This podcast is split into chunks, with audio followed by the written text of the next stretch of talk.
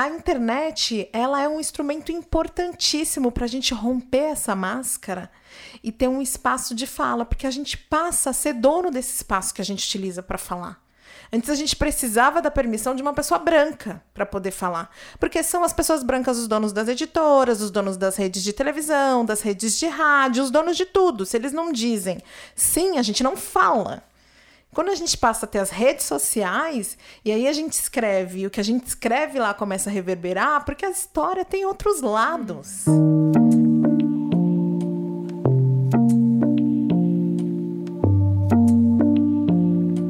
Seres de todos os reinos, somos o Com Emergência, o podcast que ousa provocar desconforto nos ouvintes e fazer introduções longas. Eu sou Kaline e, junto com a Manuela, vamos falar sobre algo que diz respeito a mim, a ela e a todos vocês, independente do gênero, da raça, da classe social. Nos colocamos o desafio de falar sobre questões importantes da sociedade, levando em conta nossos mundos interno e externo. No episódio de hoje, vamos lançar mais uma camada da reflexão sobre feminilidades Vamos falar sobre a condição de ser mulher e negra no Brasil. O desafio é imenso. Se de um lado partimos do pressuposto que o Sansara não tem solução, que há potência no silêncio, que é preciso relaxar em meio ao caos, que não há um mundo pronto lá fora, nem uma essência inerente dentro de nós, do outro lado, há seres que experimentam sofrimentos seletivos pelo simples fato de serem mulheres e por serem mulheres negras. Esses seres sofrem pelo silenciamento imposto. Esses seres sofrem pelo caos provocado pelo sexismo e racismo. Esses seres sofrem porque há um mundo lá fora estruturado que permite que a cada quatro minutos uma mulher seja agredida no país, que permite que cerca de 150 mulheres e meninas sejam violentadas sexualmente por dia, que permite que, apesar do número de assassinatos de mulheres brancas ter reduzido cerca de 9% entre 2013 e 2013, esse número aumentou 54% quando se trata de mulheres negras que permite que o rendimento de pessoas brancas seja 74% superior aos das pessoas negras que permite que as mulheres negras recebam 44% do que um homem branco recebe. Se a realidade surge na relação entre mundo interno e externo, quais são as realidades possíveis para quem, desde que nasceu, é considerada pela sociedade como sendo um ser humano inferior, menor e incompleto? Não estamos aqui para solidificar essas identidades, nem muito menos solidificar sofrimentos. Mas se você, assim como nós, não concorda com a violência e desigualdades provocadas pelo sexismo e racismo, este programa é para você. Se, por algum motivo, você não entrou em contato ou não reconheceu isso acontecendo, esse programa também é para você. Como nos alerta Angela Davis, numa sociedade racista, não basta não ser racista, é necessário ser antirracista. Sabemos o quanto pode ser desconfortável entrar em contato com essa realidade, seja porque toca nossas próprias dores, seja porque nos convoca a sair da nossa zona de conforto mas precisamos olhar urgentemente para essas questões se realmente desejamos que todos os seres sejam genuinamente felizes e se livrem das causas do sofrimento. Para isso, antes de tudo, precisamos escutar. Precisamos colocar em prática aquilo que tanto falamos nos episódios anteriores: a compaixão. E para quem está chegando agora no Coemergência, gostaríamos de falar o que esta palavra representa para nós. Compaixão é ação. É a ação de compreender o que se passa com a outra pessoa e agir efetivamente para cessar o sofrimento que ela experimenta, não porque estamos numa posição de superioridade ou poder, mas porque há a motivação genuína de que todos os seres sejam verdadeiramente felizes. A compaixão não pode ser seletiva. Nossa, a introdução ficou imensa, mas entendemos que é importante contextualizar o debate. Pedimos a todas as pessoas que preparem mente e coração para escutar o que a maravilhosa Cris Guterres tinha a falar. Cris é jornalista, empreendedora, feminista, negra e podcaster, no Meteora Podcast um podcast recheado de conversa boa, onde questões relacionadas à negritude são um pano de fundo de papos profundos e inspiradores. Além da Cris, convidamos amigas queridas para participar dessa conversa, a Andressa Sampaio e Hilda de Paula. Sabemos que estão de fora dessa roda inúmeras feminilidades possíveis, como aquelas experienciadas por mulheres trans, mulheres portadoras de deficiência física, mulheres indígenas, entre tantas outras, mas precisávamos começar de algum lugar. E cá estamos. Curiosamente, estamos gravando no dia 19 de novembro. Amanhã, dia 20, é dia da consciência negra. Agora só mais um recado antes de começarmos o papo. Se você curte o Coemergência e deseja apoiar o projeto, vai lá no apoie.me barra coemergência e coloca uma contribuição na nossa cestinha virtual. É bem simples, dá para apoiar a partir de R$ reais. Pronto, vamos ao papo? Respire e vem com a gente descobrir meios para transformar essa realidade. Então, tá aqui minha amiga querida, Hilda de Paula. Dá um oi pra gente, Hilda. E aí, gente? Primeira vez aqui, ansiosa, feliz pra caralho. Pode falar. Pode falar palavrão? Não. Lavanderia é tão lindinha, mas um palavrão define bem certas coisas. Muito feliz de estar aqui. Vai ser do caralho mesmo. Ou vai ser da Xana. Boa. Estamos também com a Andressa Sampaio, Olá, boa tarde. Com a Manu, que todo mundo já conhece.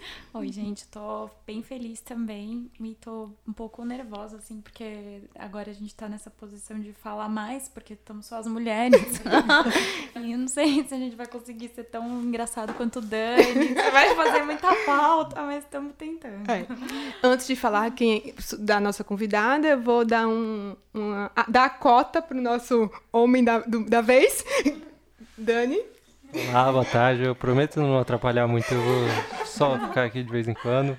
Boa tarde pra todo mundo. E nossa convidada, a Cristiane Guterres, a Cris, jornalista, empreendedora, podcaster e feminista. Dá um oi pra gente, Cris. Oi, pessoal. Muito feliz. Obrigada por esse convite. Tá aqui com vocês na lavanderia. Me arrependi, porque, cara, eu tô cheia de roupa em casa pra lavar. Eu já podia ter trazido. E o pior é que quando a Karine me falou que, vocês, que gravava na lavanderia, eu esqueci, senão eu tinha mega trazido minhas roupas. Mas a gente pode lavar. Será que a gente vai precisar lavar a roupa suja aqui hoje? Acho que a gente lava, a gente só não passa, a gente só não passa pano.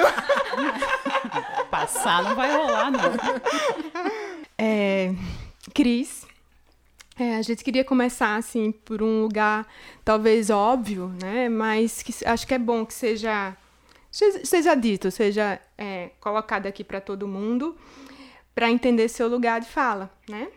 E eu- é, a pergunta que eu trago agora assim é o que te levou para se ocupar com questões relacionadas ao feminismo e ao racismo? Putz, o que me levou. Nunca tinha parado pra pensar assim nesse o que me levou, porque é uma coisa tão natural assim. É, Eu sou negra e sou retinta, né? Então é, eu nunca passei por essa situação de falar assim, quando me descobri negra. Isso estava posto desde que eu nasci. E eu acredito que a família que eu tive também, assim, meus pais não, nunca foram militantes, eles nunca.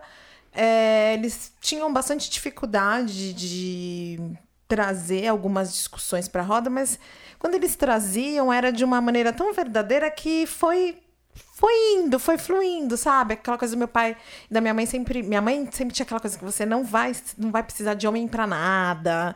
Você tem que ter a sua independência e tal. Meu pai sempre trazendo, filha, você é negra, você não pode andar na rua vestida de qualquer jeito, você não pode é, se posicionar de qualquer maneira e tal. E não sei, assim, quando, o que, quando eu começo a falar, a me posicionar mais com relação a esses assuntos, porque assim, tem, é, tem isso é importante de, de falar também, assim, tem um momento na minha vida que eu não, que eu passo, eu prefiro escolher o véu da ignorância e fingir que não sou negra, né? Que é o momento escolar. É, ali entre a primeira série e o colegial, eu faço de conta que. Né? E é muito engraçado porque. Não, não é engraçado, a palavra não é engraçada. É violenta, na verdade. Foi violento, porque durante a minha infância eu era muito. Eu achava que era tímida. E até a Monique Evelli fala isso. Que hoje está até lançando um livro. É importante a gente falar. A Monique Evelli está lançando um livro sobre empreendedorismo. Mais uma mulher negra aí escrevendo e dividindo toda a sua inteligência e seu saber. É, que achava que era tímida, mas na verdade ela tinha sido silenciada. E era exatamente isso, porque eu sempre fui uma criança super alegre, falante, exatamente como eu sou hoje. Quando eu entro na escola e descubro que a minha cor é um determinante para a maneira como as outras crianças se comportam junto comigo, eu me calo e me protejo, né? Me bloqueio, não participo das brincadeiras, porque eu nunca sou escolhida, coisas do tipo e tal. E aí, depois que eu saio do, do, do colegial, eu começo a ter um outro comportamento. E quando aquilo, todas essas agressões do dia a dia vão me incomodando, e eu percebo que através da internet eu consigo ter uma voz, eu consigo falar ali o que eu tô sentindo, e isso impacta outras pessoas de uma maneira positiva, porque são outras mulheres que se identificam com aquilo que eu tô falando, né? aí eu começo a realmente assumir esse lugar de que eu preciso falar desse assunto. Né? É exatamente nesse momento. Então, pelo que você fala, assim, foi um, foi um processo que foi acontecendo com o seu amadurecimento. E eu acho que é curioso, né? Que eu lendo algumas coisas, é como se também a questão mesmo da internet, das redes sociais, na medida que a gente pode é, se escutar, ler, ler depoimentos, ler histórias, trocar experiências, para além dessa coisa do, do- dos veículos de comunicação tradicional, onde só tem pessoas que falam aquilo que elas querem, das novelas, dos filmes, então a gente ganha um, um outro mundo, parece que um outro mundo se abre a gente se encontra, né? Essas diferenças se encontram nesses espaços, né? A internet é um marco nesse nesse momento de quebra da máscara do silêncio. Eu gosto muito quando eu falo dessa, dessa coisa da gente se posicionar, eu gosto de trazer intelectuais negras que já falavam disso há muito tempo, né? A Conceição Evaristo, por exemplo, ela tem uma fala linda que ela fala que a gente precisa estilhaçar essa máscara do silêncio. E ela faz um. Quando ela fala máscara, ela tá falando lá da máscara de Flanders, que a escrava Anastácia usava. Não sei se vale. É uma história muito importante da gente falar, né? É, assim, os escravos. é, A gente aprendeu que os escravos não resistiam, mas isso era mentira. Muito pelo contrário, eles resistiram e resistiram muito. Os africanos que foram escravizados e que estiveram aqui no Brasil resistiram muito. E uma das maneiras de resistir à dominação dos colonos era se suicidando se suicidar comendo terra até sufocar e morrer. A máscara de Flanders, que quem colocar aí na internet pode pôr escrava Anastácia, vai ver a imagem dela com a máscara. É, então, é, era utilizada tanto para que o escravo não se suicidasse, quanto também como uma medida de castigo. Né? E, é, e é muito significativo, porque é, é, é o ser humano subjugado que não tem fala que é definido pelo outro. Quando a internet ela é um instrumento importantíssimo para a gente romper essa máscara e ter um espaço de fala, porque a gente passa a ser dono desse espaço que a gente utiliza para falar. Antes a gente precisava da permissão de uma pessoa branca para poder falar, porque são as pessoas brancas os donos das editoras, os donos das redes de televisão, das redes de rádio, os donos de tudo. Se eles não dizem sim, a gente não fala. Quando a gente passa a ter as redes sociais, e aí a gente escreve, e o que a gente escreve lá começa a reverberar, porque a história tem outros lados. E a história foi sempre contada a partir do lado do dominante, do lado vencedor. Quando as pessoas começam a escutar a história do lado do lado das pessoas que estavam antes subjugadas, das pessoas que são as pessoas negras, e incluo nisso aí também mulheres trans, e outras pessoas que não estão, é, a gente não tem esse poder da fala, aí a gente começa, as pessoas começam a perceber que realmente, né? E aí a gente atinge muito além, porque antes a gente não é que a gente começou a falar também agora com a internet, muito pelo contrário. É, Lélia Gonzalez, Sueli Carneiro, inúmeras mulheres é, negras, homens negros, Milton Santos, é, Abdias do Nascimento, que já estão falando isso há muitos anos, há décadas, mas dentro das academias, porque antes era estava limitado a esse espaço porque era o espaço deles de circulação ou dentro de coletivos e grupos negros, familiares, né? Hoje a gente usa a palavra coletivo, mas a gente não não utilizava antes, mas dentro do movimento negro mesmo. O movimento negro existe há muitos anos, e é isso mesmo que eu, que eu falei ainda há pouco, né? Diziam que a gente não se organizava. Não, a gente se organizava sim. Luísa Marim, lá em 1800, já estava se organizando, sabe? É, existiam maneiras de se mandar bilhetinhos para para repensar a história do povo que estava organizado que estava sendo organizado, escravizado aqui no Brasil, né? A pessoa do podcast que enrola a língua e vai, né? Então, seria possível definir o que é ser mulher? É, a gente pode entender que ser mulher é uma categoria universal? É, de que mulheres que a gente está falando? Dá para pensar num único bloco? Ai, você já falou uma frase que eu adoro, que é da Sueli Carneiro.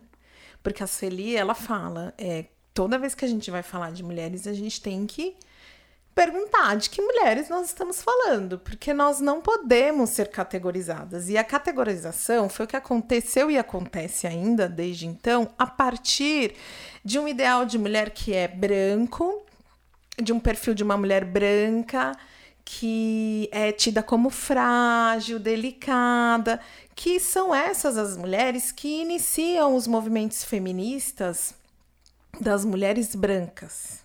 Porque as mulheres negras já estavam questionando esse lugar há muito tempo. 1850, Sojourner Truth, lá nos Estados Unidos, que era uma mulher escravizada, ela já estava dizendo: poxa, se estão trazendo carruagem para que essa mulher branca não pise no chão, se ela é carregada né, por um outro homem e eu não, então eu não sou uma mulher? Essa discussão já estava sendo, uhum. é, já era trazida. Então é, é muito importante que a gente faça esse recorte, até porque hoje, na atualidade, uma maneira muito é, é, simples da gente ver a necessidade do recorte é a gente olhar quais são os resultados das políticas públicas que estão sendo desenvolvidas aqui no Brasil. Porque se a gente pega hoje os dados do mapa da violência no Brasil. Eu vou usar os de 2015, que são os que estão mais frescos na minha cabeça, mas não tem muita diferença dos mais recentes, né? A gente vê que as políticas públicas que estão sendo formuladas para nos proteger das, da violência e da, da morte né, é, por é, feminicídio, elas estão funcionando para as mulheres brancas, porque a gente tem uma redução no número de mulheres brancas é, assassinadas de 9%.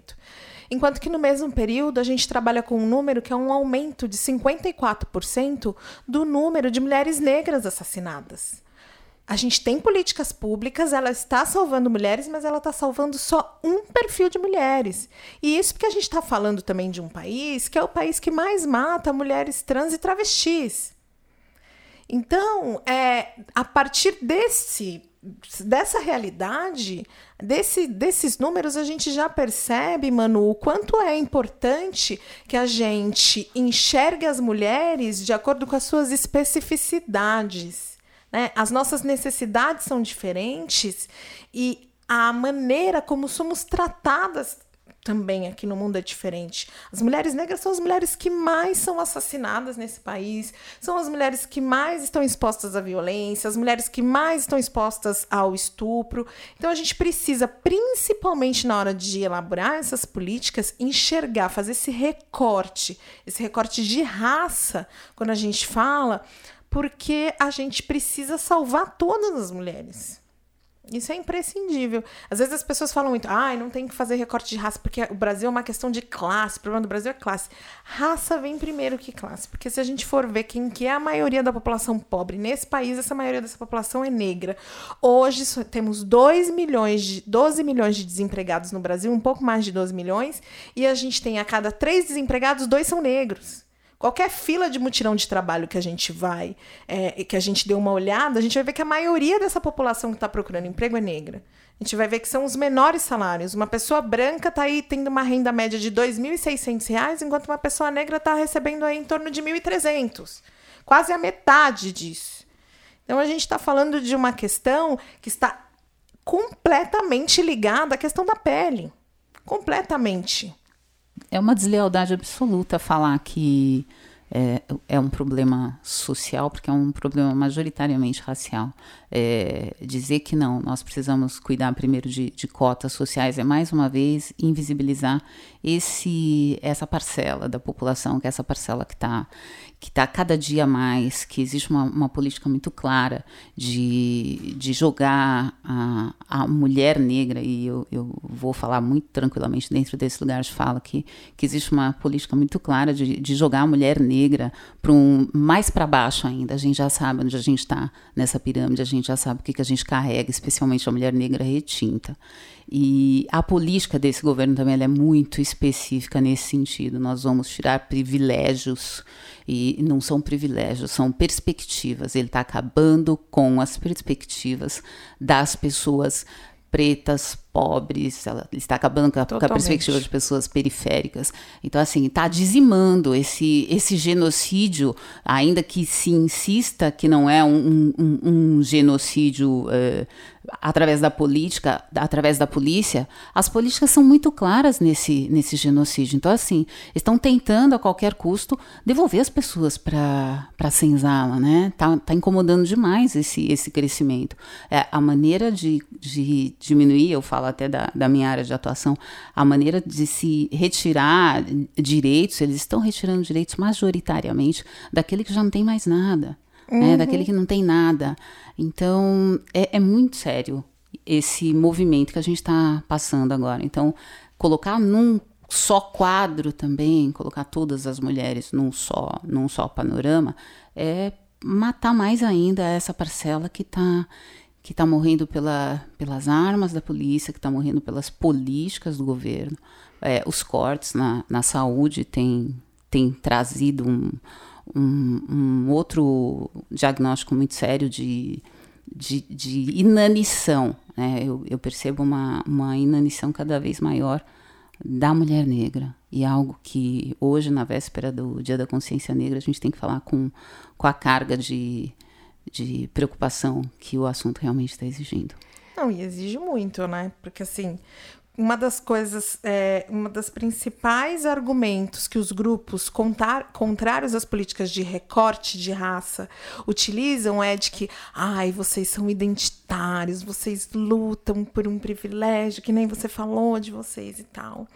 É, mas na verdade, aí eu vou trazer aqui agora uma a Angela Davis, né, uma intelectual estadunidense que a Ângela, numa outra vinda no Brasil, ela falou: é, a, quando a gente investe em quem está na base da pirâmide, a gente gira toda a pirâmide. Mulheres negras estão na base. Quando a gente luta, e é uma luta que é uma luta por humanidade tá? Não é uma luta por privilégios. Nós estamos lutando para sermos vistas enquanto seres humanos, porque eu não sou vista enquanto seres humanos. As pessoas olham para mim, ai, vejo uma força, uma garra, uma luta. Ai, tô tão cansada de ser sinônimo de força, garra e luta. Eu quero simplesmente que elas olhem para mim e vejam uma mulher e, e vejam um ser uhum. humano, né? E aí, na verdade, quando a gente conseguir fazer com que mulheres como nós, negras, mulheres trans, travestis, sejam vistas em, como seres humanos, a sociedade inteira ganhou. Todo mundo ganhou. Se nós que estamos na base ganharmos, todo mundo ganha. E as pessoas não conseguem enxergar que se a, o, o, quando você desenvolve o todo, todo mundo se desenvolve porque elas estão sentadas nos privilégios. Sentou aqui, peguei meu privilégio que vem junto com meu sobrenome, entendeu? De família branca maravilhosa. Sentei aqui em cima e eu não quero que ninguém me tire isso. Não quero. É muito isso, né? É, a gente tem uma questão bem relacionada a, a, esse assunto, que a gente pensou que ia chegar um pouco mais na frente, mas ela vem com muita força agora, e eu vou aproveitar para perguntar, porque eu acho que a grande dificuldade né, é que é para garantir né, que, que a população que hoje é considerada marginalizada, que não é minoria, né, uma grande maioria, mas sejam as pessoas negras, né, sejam as pessoas é, homoafetivas, enfim as pessoas com deficiência física, os indígenas, etc, etc, etc, para que se garanta a dignidade, né, a nossa dignidade, é, é, preciso, é preciso que privilégios sejam desfeitos. Só que quem é que está interessado em perder privilégios, né?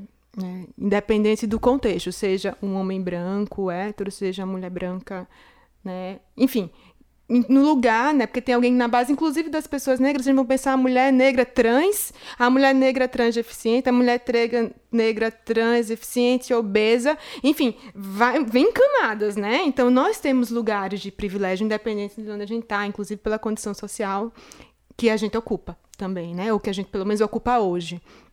É, aí eu fico pensando assim, o que, que precisaria acontecer para que as pessoas é, e nós, inclusive, né? A gente abrisse mão dos nossos privilégios. Uma bomba. uma bomba na cabeça. Gente, desculpa, pode editar. Ou pra deixar, não sei. Porque eu acho que essa é uma grande questão, né? E uma você quer responder? É, ela tem me fingindo. Mas se a gente parar para pensar, a banalização da violência que vem aí, que é, é essa banalização, porque aqui, partindo desse, desse espaço que a gente está aqui, de mulheres negras ou de mulheres, tá? Não estou te excluindo. É, partindo desse espaço aqui, a banalização da violência, ela vai chegar nesse lugar desse pretenso privilégio que a gente tem, ainda que tenha, seja um privilégio é, social, no caso, né? Mulher, hétero, é, num, num, espaço econômico bacana, está chegando. Então, é a partir dessa, dessa perda, desse é, equivocado privilégio, que essa, que essa é mais ou menos assim, a gente está chegando na barbárie. Então, é a partir dessa barbárie que a gente está vivendo hoje que isso vai ter que mudar. Está se banalizando a, a, a violência contra a, a mulher negra ela sempre foi banalizada, mas ela está sendo banalizada de uma maneira geral. Então, eu acho que é a partir desse, dessa barbárie que a gente está vivendo que alguma coisa vai acontecer, mais ou menos o caos. A gente está chegando no caos e se esse caos é necessário, se não tem mais espaço para mais nada, que seja. Eu acho que a partir desse caos é como se chegasse no fundo do poço e a gente tentasse, e que esse poço não tenha nenhum alçapão, que a gente tente subir de alguma maneira. Não tem mais vaga de emprego e a gente sabe para quem é que falta vaga de emprego. A vaga de emprego falta para preto pobre, para preta pobre. Então a gente está voltando para aquele momento extremo. A tendência é que essa mola que está sendo comprimida, ela volte. Então, assim, esse suposto privilégio, assim, a barbárie vai bater na janela de todo mundo. E se tiver que. A bomba, é uma bomba, né? Figurada. Se tiver que ser assim, que seja. É, e só um adendo do privilégio, que é uma palavra que me incomoda em alguns, em alguns contextos. Quando eu falei privilégio a algumas pessoas aqui, eu acho que nós temos vida, vidas com dignidade, sabe? Tem um espaço uhum. da dignidade, mas dentro desse espaço da dignidade, digamos, né? Não tem ninguém aqui obeso, né? Uhum. Então a gente transita né? E isso é um certo privilégio numa sociedade que é gordofóbica, né? Mas é, eu sinto isso como uma dignidade. Eu tenho a dignidade de existir.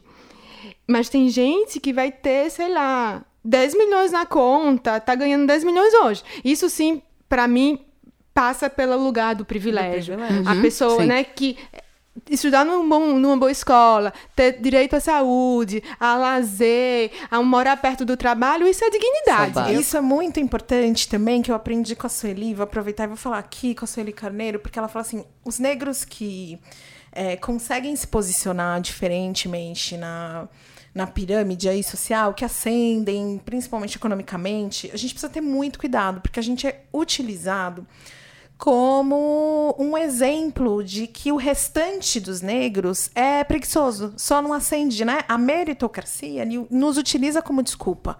Olha, tá vendo? Se a Cris conseguiu, você também consegue. Só lutar, vai lá. Aí você ouve aquelas frases básicas do tipo: "Ai, porque eu conheço um monte de negros que é muito preguiçoso. Aí ele não consegue". Eu ouço muito isso, porque eu cheguei num momento da minha vida econômica e, e social, onde assim as pessoas me veem como uma pessoa que realmente venceu, né? Há controvérsias, mas eu tô pagando os boletos, pelo menos. Tô achando que eu vou passear de jatinho já. Chama a gente, viu? Né? É, tá pagando os boletos. Aí.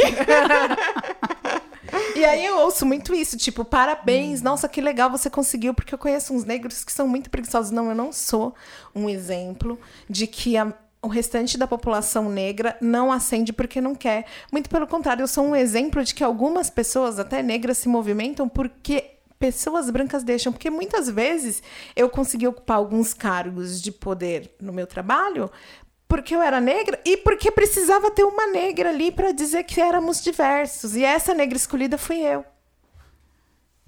Não é, entendeu? E aí, como eu era uma pessoa que tinha competência, então já vamos já pega ela que ela tem competência e a gente bota ela ali, porque assim a gente já fala que somos diversos. Tipo, olha o nosso time, que maravilhoso. Aí tem 50 brancos e eu lá, e eles falam: ó, tira foto! Vamos tirar a foto do dia da consciência negra.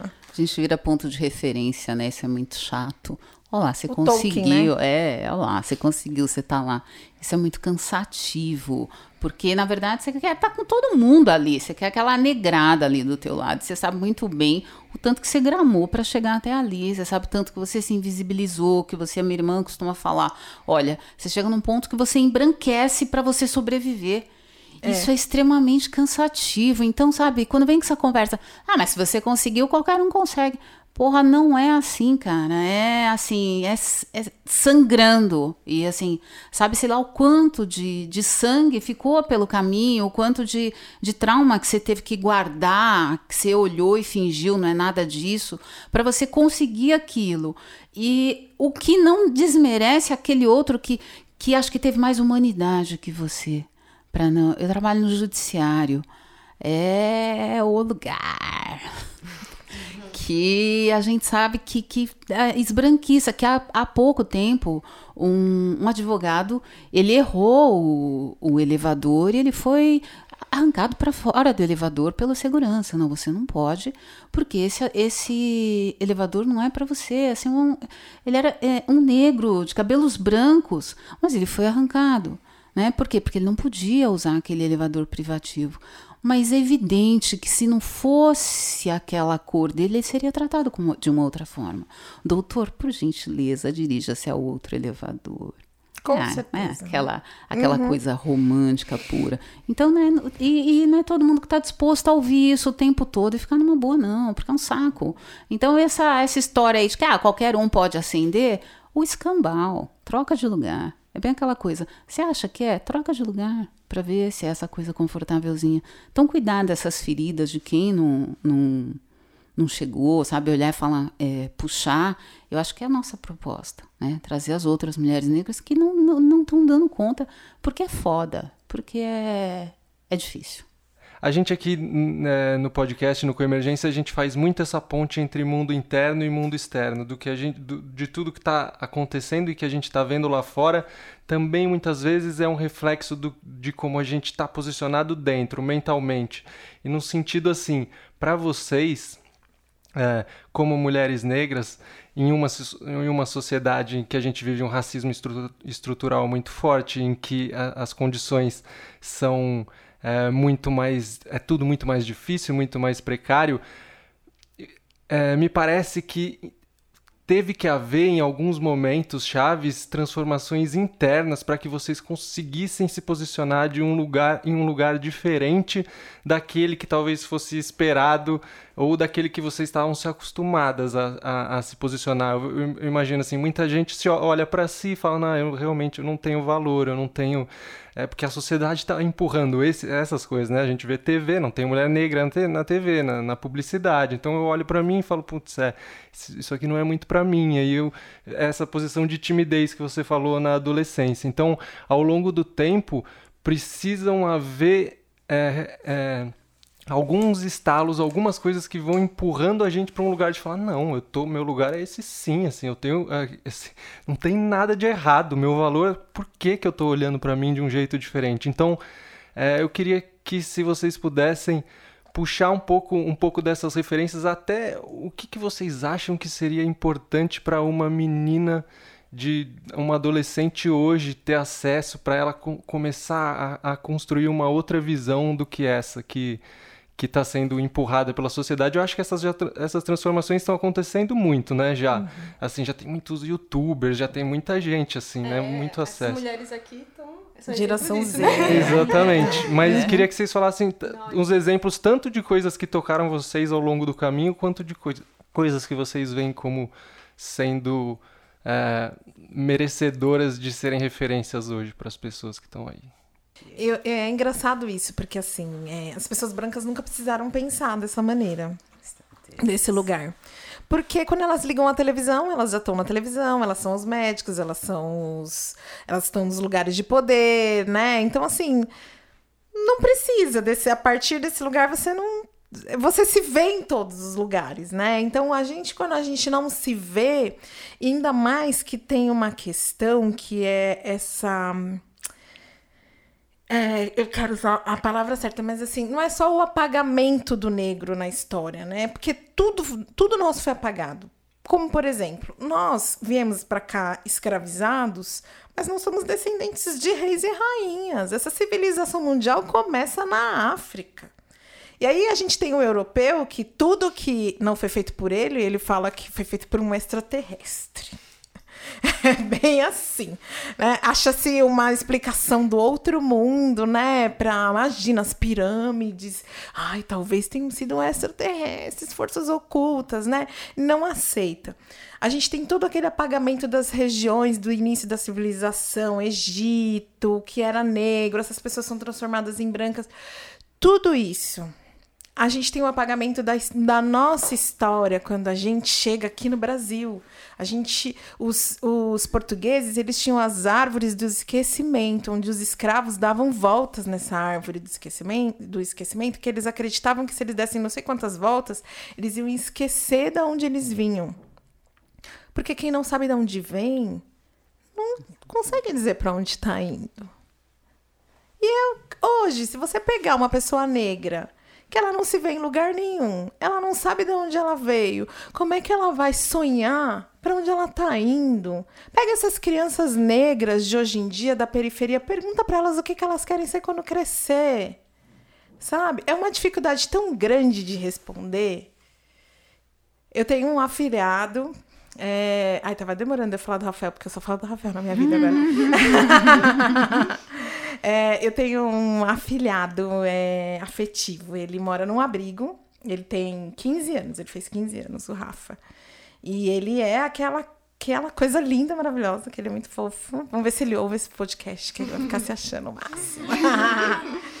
e o Rafa, quando eu conheci o Rafa, menino negro, de 14 anos e da periferia da Zona Sul de São Paulo, com uma família bastante desestruturada, né?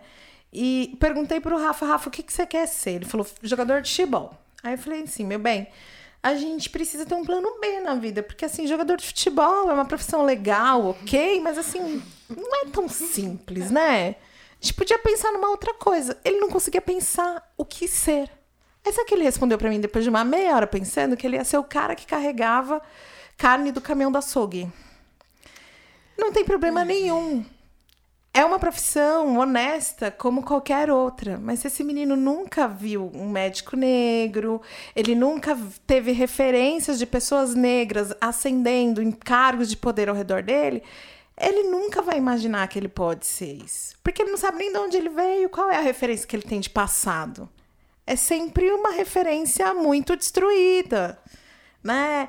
E então, assim, para o Rafa é importantíssimo que ele se veja. E aí acho que assim resume muito de, de tudo que você me perguntou, porque aí assim, o que, que eu faço com o Rafa? A gente sai muito, né? Minha função enquanto madrinha afetiva é ser um, uma possibilidade para o Rafa entre o Rafa e o mundo, né? Então a gente vai passear, a gente sai para comer, dá uns rolê e tal. Aí eu levo ele na Happy Burger, porque o Fernando é o dono da, da hamburgueria, é negro. Aí eu levo ele em lugares para conhecer minhas amigas que são médicas, mostro, olha, essa é minha amiga, ela é médica, sabe? Ai, vamos aqui nessa barbearia porque o José, que é um amigo meu, é barbeiro, ele é o dono dessa barbearia, ele é negro. Hoje, você pergunta pro Rafa, Rafa, o que, que você vai ser? Empresário. Acertou. Acertou, bárbaro. Eu vou ser empresário. Foi muito engraçado a última vez, porque na verdade eu não perguntei para ele. Ele virou para mim e falou assim: É, Cris, eu já sei o que, que eu vou ser quando eu crescer. Ah, já sabe? E aí, o que, que você vai ser? Eu vou ser empresário. É, mas você vai ter o quê? Não sei ainda, mas eu vou ser empresário. É, mas você tá pensando o quê? De ser empresário não é tão simples. Não, porque eu quero ser rico, eu quero ter dinheiro, então eu quero ser empresário. E para ele, há um tempo atrás, riqueza e dinheiro estava relacionado a quem? Tráfico de drogas. Essas eram as pessoas com quem ele via ali ao redor dele, onde ele morava, que tinha dinheiro e poder. Para ele era isso. A única maneira dele acender ter dinheiro era jogar futebol E, aliás, ele joga bem pra caramba. Olha, pra, con... é pra contratar, né? É, o plano A dele é esse ainda, né?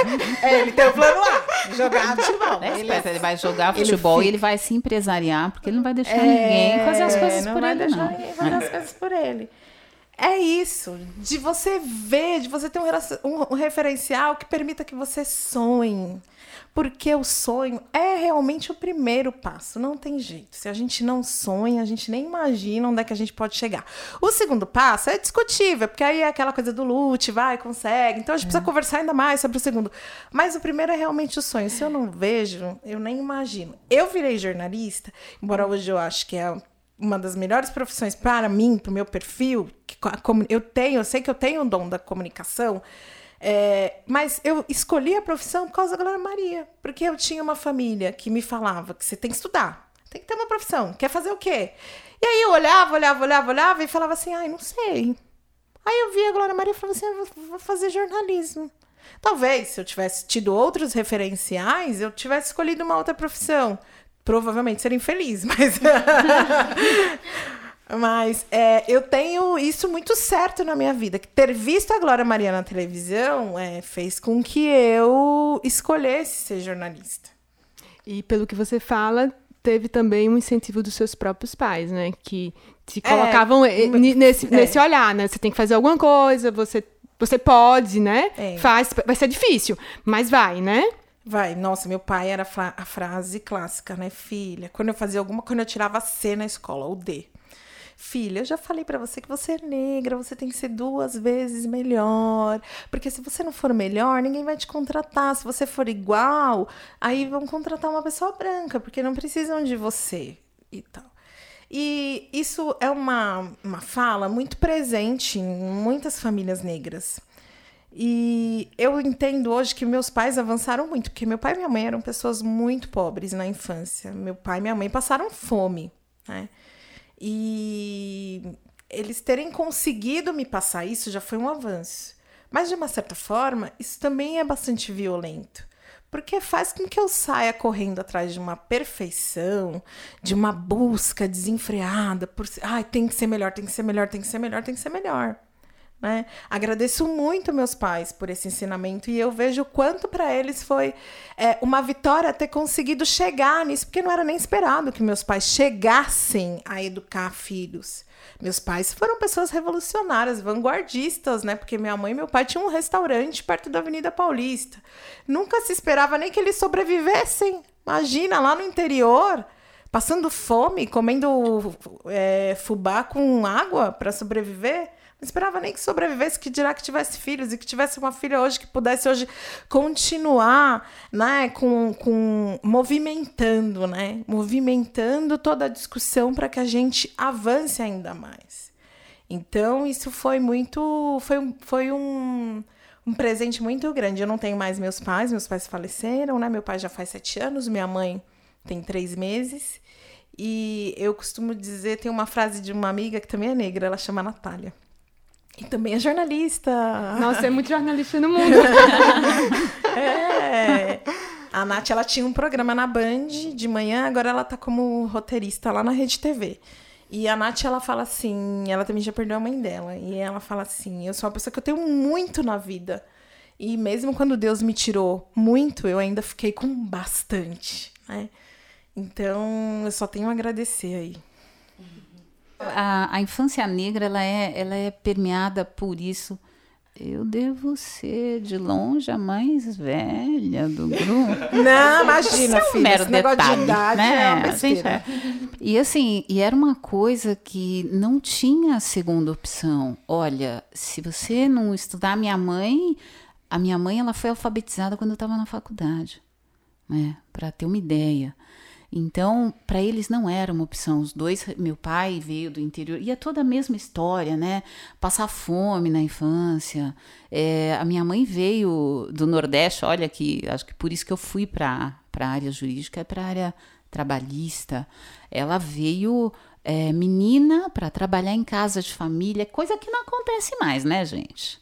Acontece mais. Pé, traz uma garota lá e vem trabalhar para mim aqui. Então ela já era uma escravidão, É uma escra- assim, é. né? Ela era uma, um e, assim, salário absurdamente né? baixo. Nada de nada. Cansou, botava pra fora, mandava embora 10 horas da noite, não importa. E ela era lida como branca. Parênteses, a minha mãe se reconheceu negra há uns 5 anos. Ela era lida, né, como uma mulher branca pela família do meu pai também. Então, é, quando eu me lembro quando eu era menina, é, existe uma imposição muito grande pelo fato dos dois, é, dela ser analfabeta, completamente analfabeta, e pelo fato do meu pai também ser pouco letrado, tinha uma coisa muito de você tem que estudar, mas também eu gostava muito.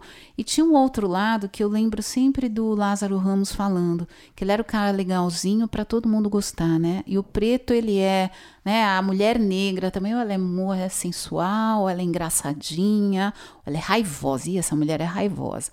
Eu tava na, na engraçadinha, então eu era nerd, eu era queridinha da professora, veja você.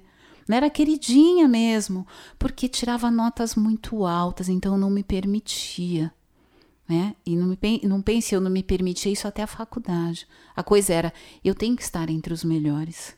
Para eu conseguir alguma coisa, eu tenho que estar entre os melhores. Então, assim, não me permitia errar, né? Tomar pau na escola, tirar oito, nada, era nove e dez.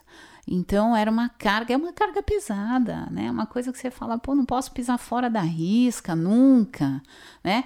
E era essa a estratégia, essa estratégia ainda também na área jurídica, essa coisa de você tem que ser muito melhor que os demais, você tem que ser muito bom. Pô, eu quero ser bom de vez em quando, eu quero ser um merdinha, como todo mundo tem o direito de ser um merdinha. É bom ser um merdinha de vez em quando, só que o patrulhamento, você não pode ser um merda, é um saco.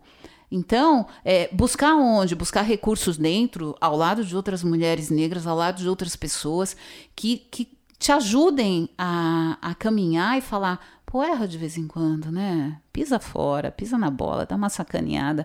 Mas essa cobrança aí, essa cobrança da, da mulher negra, vou insistir, essa cobrança. Se você quer ser alguma coisa, cara, você vire do avesso, seja três vezes melhor que a outra. A gente traz isso desde que a gente desceu do navio, né? A gente valia dois homens, né? A gente é, trabalha e é isso ainda, né? A gente trabalhava o dia inteiro, depois à noite vamos lá fazer os filhos e se sobrar um pouquinho, tem o senhor para para satisfazer. Então, essa carga toda a gente traz aí na genética, é uma coisa preocupante, né? Vir com essa coisa, eu sou uma mulher séria, eloquente. Não, de vez em quando eu quero mesmo enfiar o pé na jaca. Mas isso foi uma estratégia que eu adotei pessoalmente. Então, assim, era a primeira aluna, era a Olimpíada de Matemática, cara. e assim, para sobreviver, mas é um é uma é a mesma prisão? É a mesma massa, é a mesma máscara. E eu falo isso até num tom emocionado, eu sabia que isso ia pesar, porque foi essa máscara, né? Olha, tem que ser a perfeitinha. Até o dia que você quer dar uma dar- explodir e falar, não aguento mais ser a perfeita.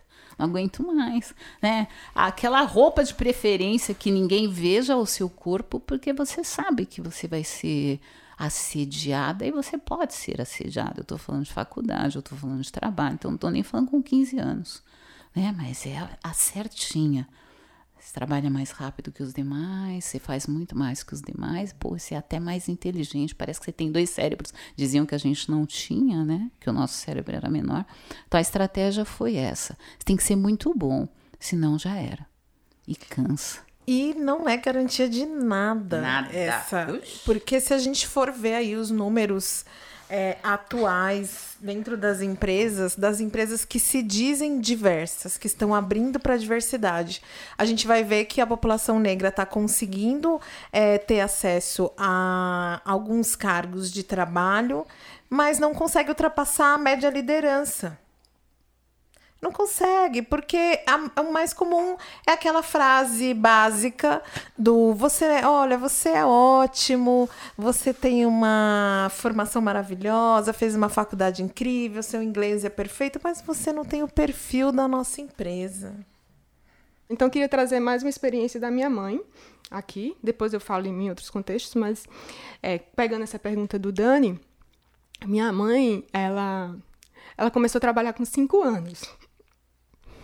Meu, minha avó negra, meu avô branco, meu avô branco cego, deficiente visual, e eles precisavam trabalhar, né?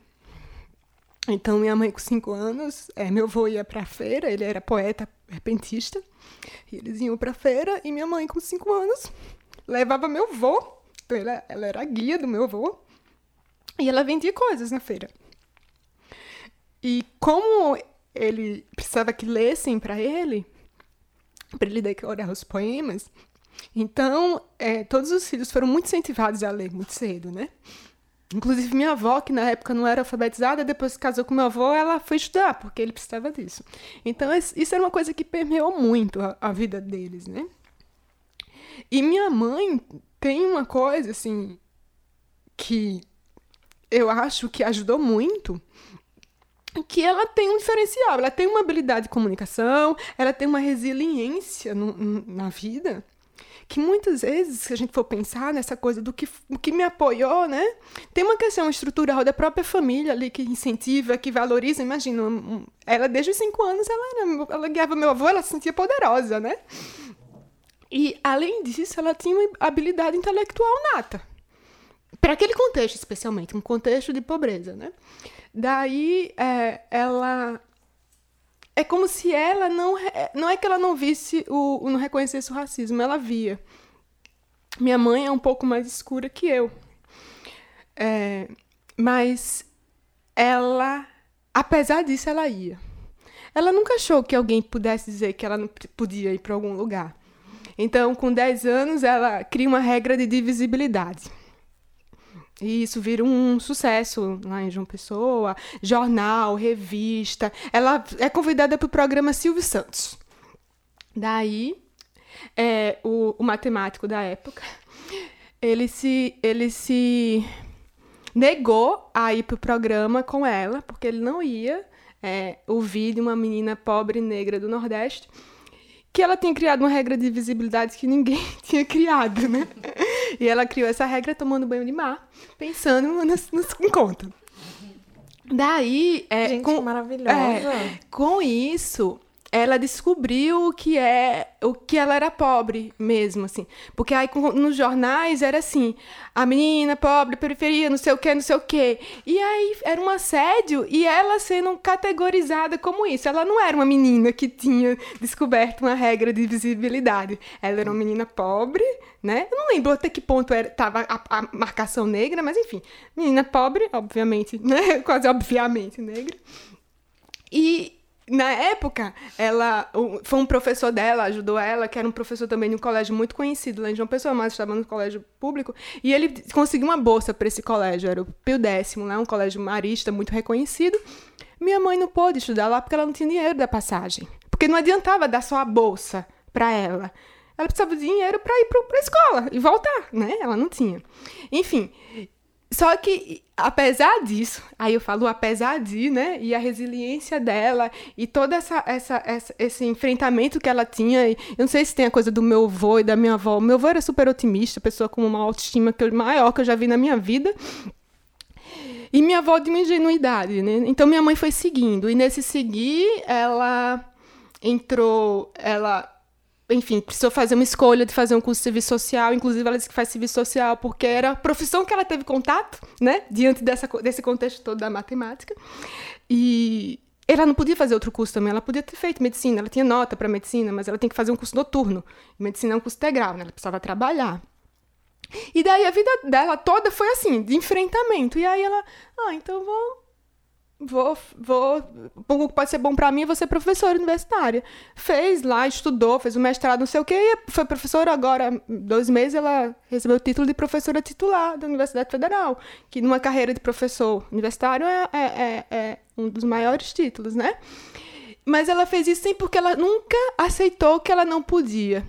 Então, muitas e muitas vezes as pessoas diziam. Eu acho que eu vi um, um, uma fala sua, Cris, eu tô falando muito, gente, desculpa. É, falando que você, quando você veio morar aqui na Augusta, né? Você achava que ah, era tão bom morar perto, né? Mas. mas não, achava que era caro, né? É. Então, minha mãe nunca parou achando que era, que era caro. Quando ela quis comprar um apartamento, ela foi olhar em todos os lugares, inclusive na, nos melhores lugares de uma pessoa que é onde ela mora hoje. Porque ela nunca achou que não podia. Então, assim, é quase como se essas informações vinham para ela, mas ela, é, é, eu falo que ela é audaciosa, sabe? Assim, ela tem uma coisa, assim, da audácia. E com uma certa suavidade, que ela é a pessoa mais relaxada do mundo. Ela sempre rindo, ela sempre nesse movimento. E ela, assim, para mim é, é, é muito inspirador eu já quero ir para João Pessoa. Tá convidadíssima. já quero. Mas e que foi nesse processo, sabe? Do, do, do, de apesar de, eu vou.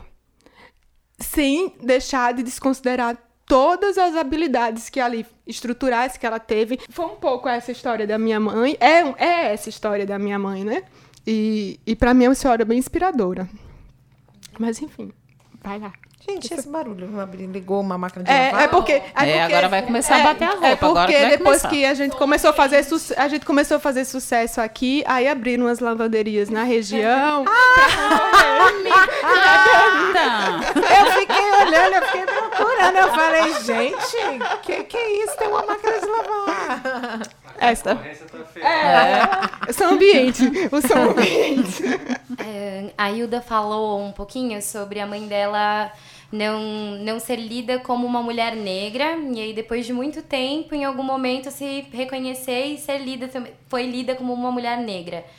E aí, é, eu não sei, Cris, você falou um nome, colo... colorismo. Colorismo. É. Colorismo. É, eu nunca tinha escutado, mas para mim é importante porque na minha família tem pessoas negras, tem pessoas brancas, e aí, é, para mim, o feminismo negro é, é, fica delicado de discutir sobre, entrar numa roda de conversa, porque é como se eu não tivesse. É como se, é, voltando lá para aquela história do privilégio, eu tivesse privilégios que pessoas negras é, não tenham tido, que são, na verdade, esses princípios básicos de alimentação, estudo, entrar numa faculdade, né? Seria isso. É, e por outro lado também, eu não sou branca para entrar num feminismo hegemônico, esse nome, para debater daquele ponto. É como se eu tivesse sendo barrada dos dois lados. Aí eu queria ouvir um pouquinho de você, né, para uma pessoa que eu me chamaria de parda, né? Eu não sei. Eu. eu como eu entendo até onde eu sou negra, até onde eu sou branca, né? Porque eu, eu não, não passei por sofrimentos que brancos passam, não passei por sofrimentos que muitos negros passam, onde esses dois feminismos se unem para mim, para fazer sentido para mim também. E se eu poderia me considerar negra, né? Se, se só isso, simplesmente me considerar negra de uma certa forma é o suficiente ou não. Gostaria de ouvir de você. André, essas duas perguntas quem vai responder é você. Mas a gente vai falar um pouquinho que acho que de repente você possa trazer algumas coisas que possam te ajudar mesmo, porque essa é uma questão é muito muito real e que eu acho que faz parte até da maneira como a das sutilezas da discriminação racial no Brasil, que é de desconstruir a nossa identidade para realmente a gente ter essa dificuldade de, de seguir e de nos organizarmos para lutar pelos nossos ideais, né? Aí cria até uma briga entre nós, negros, né? Com relação à cor da pele, né? O colorismo é um termo que vem dos Estados Unidos. Eles que usavam muito colorismo lá nos Estados Unidos e fala justamente dessa questão da gente ter diferentes tons de pele aqui dentro dessa categoria de negro, né? E isso faz com que as pessoas mais claras, que estão mais próximas das pessoas brancas, que têm traços mais finos, elas consigam é, passear aí por todas as camadas da sociedade com um pouco mais de facilidade. Por isso a gente vê aí Thais Araújo, Camila Pitanga, por exemplo, que são atrizes que estão aí há muitos anos na televisão, é, claro que não interpretam tantos papéis importantíssimos quanto as mulheres brancas, mas já foram até protagonistas de novela, e aí faz com que esse padrão de mulher negra seja aceito. Não só para ser atriz, mas também para ser a recepcionista, né? É aquele cabelo comportado, que a, a, Camila tem um cabelo liso, né? Ela não alisa, ela tem aquele cabelo liso. A Thaís, durante muitos anos, alisou o cabelo. De uns anos para cá, ela resolveu usar o cabelo crespo, utilizar a trança e tal. Quando é, tem uma coisa muito bacana sobre o termo pardo. O termo pardo, quando na época da escravidão, era utilizado pelos é, colonizadores para designar os negros fugidos. Quem fugia era pardo. Então sempre tinha um anúncio de jornal assim, né? Ai, é, procura-se um negro pardo e tal. E o censo utilizou esse termo, né, para identificar é, os brasileiros. Então a gente tem pardo, negro, é, o, o indígena, o amarelo e o branco. Então você vê que o censo utiliza uma palavra que foi determinada pelo colonizador para identificar é, uma parcela da população, né? Isso é importante a gente refletir, porque é, é novamente o branco dizendo o que somos, né? E em que momento nós vamos dizer o que nós somos. É, eu penso muito assim: quem diz o que somos, somos nós, a gente que se define. As pessoas é, negras mais claras, elas são facilmente não identificadas como brancas. A não ser que, porque no Brasil todo mundo sabe que a pior coisa que pode acontecer a uma pessoa é ela nascer preta e pobre. Então, quando você quer dizer que o outro é legalzinho, que ele é aceitável, que ele é seu amigo do coração, ai, você nem é tão negra assim, né? Porque você sabe, né, que ser negra é uma coisa ruim. Então eu já amenizo, né, ali, né? Você nem é tão negra assim, imagina, né? Você está te dizendo que você é negra ou não, tal. Mas essa coisa da autodefinição é uma coisa muito nossa. Em que luta você se identifica? De que lado você se como é que você qual é a sua construção familiar? Onde você onde você se encontra dentro dessa história toda? Busca sua linha, seu passado, buscar sua história, ir atrás da sua família. Isso é muito importante. Meu pai me ensinou muito isso. Meu pai era desesperado para buscar família, né? E a gente não consegue. Se a gente for buscar, pega meu sobrenome. Meu sobrenome é Guterres. Se eu for traçar uma linha do tempo, a partir do meu sobrenome, para descobrir quem é minha família, eu vou no máximo chegar no meu bisavô, porque depois disso eu já vou chegar no, no fazendeiro que era dono dos meus ancestrais. Vai chegar numa nota fiscal. Vou chegar na nota fiscal, vou chegar no livro de registro de preços de um escravo. E aí lá eu vou descobrir que aquele senhor Guterres comprou não sei quantos escravos e marcou a ferro e fogo, porque os escravos eram marcados a ferro e fogo, o nome dele nessas, nesses escravos, né? Então, assim, eu penso muito como o ser negra como uma coisa que tem que partir muito da gente. É, é muito individual. E tô tomando cuidado até para não trazer dizer é isso, é aquilo, é aquilo outro, sabe? Porque é, até o colorismo, quando a gente tem as mulheres negras que são mais claras ou os homens negros que são mais claros circulando com mais facilidade, é, essas pessoas elas têm um papel muito importante na luta, que é esse papel de aproveitar essa possibilidade de circulação e trazer outros de nós. E sim, dizer: olha, eu sou negra, eu sou mais clara, mas eu sou negra, olha os meus traços, olha a minha boca, olha o meu nariz, né? É, eu tenho essa ancestralidade. E o negro hoje, acho que a palavra negra é uma palavra que eu gosto muito. Tem gente que. A gente tem algumas brigas, né? Ah, eu sou preto, ah, eu sou negro. Não, não. Eu gosto da palavra negra, porque eu acho que a palavra negra ela engloba tanto as pessoas pardas quanto as pessoas pretas. Pra mim, isso é uma definição minha. Não tô indo por nenhum, nenhum intelectual, dicionário, senso, nada. Eu penso assim, né? Engloba, se identifica como negra e vai e luta. Porque a gente precisa. E é uma luta. O racismo não é uma luta dos negros, não é um problema dos negros. O problema, na verdade, é dos brancos, porque foi o branco que precisou criar o negro para construir até a própria história de superioridade. Né?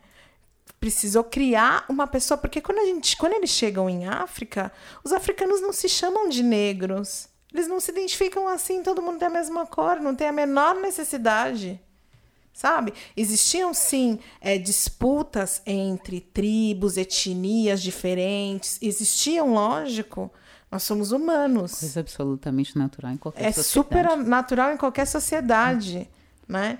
Então existiam sim, mas a gente não tinha essa subjugação pela cor. Então, quando chegam lá os europeus, os europeus definem que somos que ah, esses são os negros são inferiores para poder criar a superioridade dele na história. né? Eu queria falar um pouco sobre isso, mas depois seguir um pouco essa conversa sobre essas marcações, mas falar um pouco da- também da minha experiência. Essa questão do, do próprio colorismo e desse reconhecimento de lugar no mundo que vem, né? A gente até conversou rápido, né? Por telefone, você ah, não, falou um pouco sobre isso, sobre essa coisa de que um lugar que vem de dentro, mas ao mesmo tempo tem um lugar que é colocado de fora, né? Sim. Como a gente é lido, fala também do que a gente vivencia no mundo, né? Então tem essa relação mundo interno com mundo externo, né? A gente fica nesse jogo, né? E, e nesse jogo, né? Aí eu vou falar um pouco da minha experiência. E aqui eu acho que é legal fazer um parênteses, assim, que aqui é uma troca e, e tem coisas que vão ser estruturais e tem coisas que vão ser experiências pessoais, né? Então aqui eu não estou colocando como uma experiência necessariamente estrutural, mas da minha experiência. É, eu vivi na minha vida é, vários, se eu pudesse fazer, várias situações de desconfortos, né? E do racismo, especialmente velado, né? É, em algumas circunstâncias que eles são muito difíceis de você apontar, porque você parece uma pessoa louca quando você diz, olha, né? Na hora. E aí vem outro marcador meu, assim, aqui, quando eu vim para São Paulo, eu virei o outro em outro lugar, né? Eu virei o outro, a outra nordestina, que tem sotaque. Então, quando eu falo, pressupõe uma série de estigmas do que isso quer dizer, né? Então, as pessoas não dão o benefício da dúvida para saber quem é Kaline. Quando a pessoa te, é negra ou retinto, né? Esse mesmo estigma, ele surge só pelo fato de você existir, só por você chegar, né? Quando a questão do colorismo vai, vai, vai reduzindo esse estigma, né? Vai ganhando esses privilégios aqui entre aspas, porque não é para ser privilégio, é para ser é uma, essa humanidade é necessária, né? Mas enfim, é, aí viver esses preconceitos assim mais velados, esses racismos velados. Por outro lado, em situações é, e aí é difícil falar isso, mas eu vou, vou falar porque eu acho que, que também é bom ser levado em consideração. É, eu vivi situações muito desconfortáveis com, em ambientes onde eu não fui lida como, como eu fui lida como, como branca. E, e nesses dois, não foram. falando dois exemplos bem específicos, eles não foram velados, inclusive pelo contexto, porque eu acho que quando não é velado é até melhor porque você consegue apontar e dizer, olha o que aconteceu, você consegue inclusive pedir ajuda, inclusive as pessoas defendem, né? É difícil estar nesse lugar de não ser reconhecido e, e, e não ter legitimidade para ter certas vozes, sabe? Então, estou aqui, não tô, tem inclusive, eu, eu trouxe aqui a, uma fala da Audre Lorde, né? Que ela fala que é, as opressões não, não, não devem ser hierarquizadas, não tem, a gente não está aqui medindo o que é mais, o que é menos, é né? O sofrimento, dor não é para ser medida, né? E eu não sei nem se ela fala isso, isso que eu tô falando agora sou eu. Dor não é para ser medida, sofrimento é sofrimento, né? Mas que que resvala, né, nesses lugares e por muitas dores que as pessoas sentem, elas às vezes não conseguem lidar com o que acontece ali e é meio que espalha as coisas de uma maneira meio torta. E é difícil esse lugar também. É um lugar. É, é, é quase assim, um não lugar, sabe? Assim, é, fico imaginando as pessoas, por exemplo, trans, assim, você não é reconhecido como mulher mesmo, mulher trans, né? Não, um grupo não é mulher, mas é e não é. É como se fosse esse limbo, e um limbo que você não tem. É como se você não tivesse voz. É bem desconfortável também. Sem querer dizer que, ai, coitada de Kaline, mas só compartilhando mesmo. Ah, acho também que é muito importante o feminismo negro existir para isso. Pra gente, né, que, que não tem a pele escura, mais escura, ou tem os traços mais finos, é, ouvir de outra pessoa, de outra mulher, que a gente pode sim, porque eu até me sinto mais confortável agora, olhando e falando: olha, eu sou negra. Porque, na verdade, é, não, não tem a ver com não assumir, é um, um medo e até um certo cuidado de, de de repente entrar numa luta que talvez as outras pessoas que estão lutando falem: "Ah, mas você não sofre como eu sofro", né? Então acho que é um papel importante do feminismo negro de falar, olha, você pode se reconhecer como você acha que deve lutar, como você acha que deve se reconhecer, ser reconhecida, né?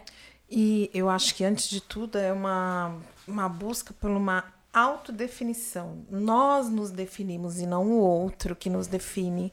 Nós mulheres já historicamente nós é, foi reservado sempre para a gente esse lugar onde nós somos definidas pelo outro, independente de sermos brancos ou negras, mas negras ainda mais, né?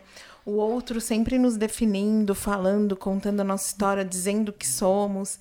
E é a gente dizendo, não sou, eu sou, eu sou negra. Eu tenho uma pele clara, mas eu sou negra.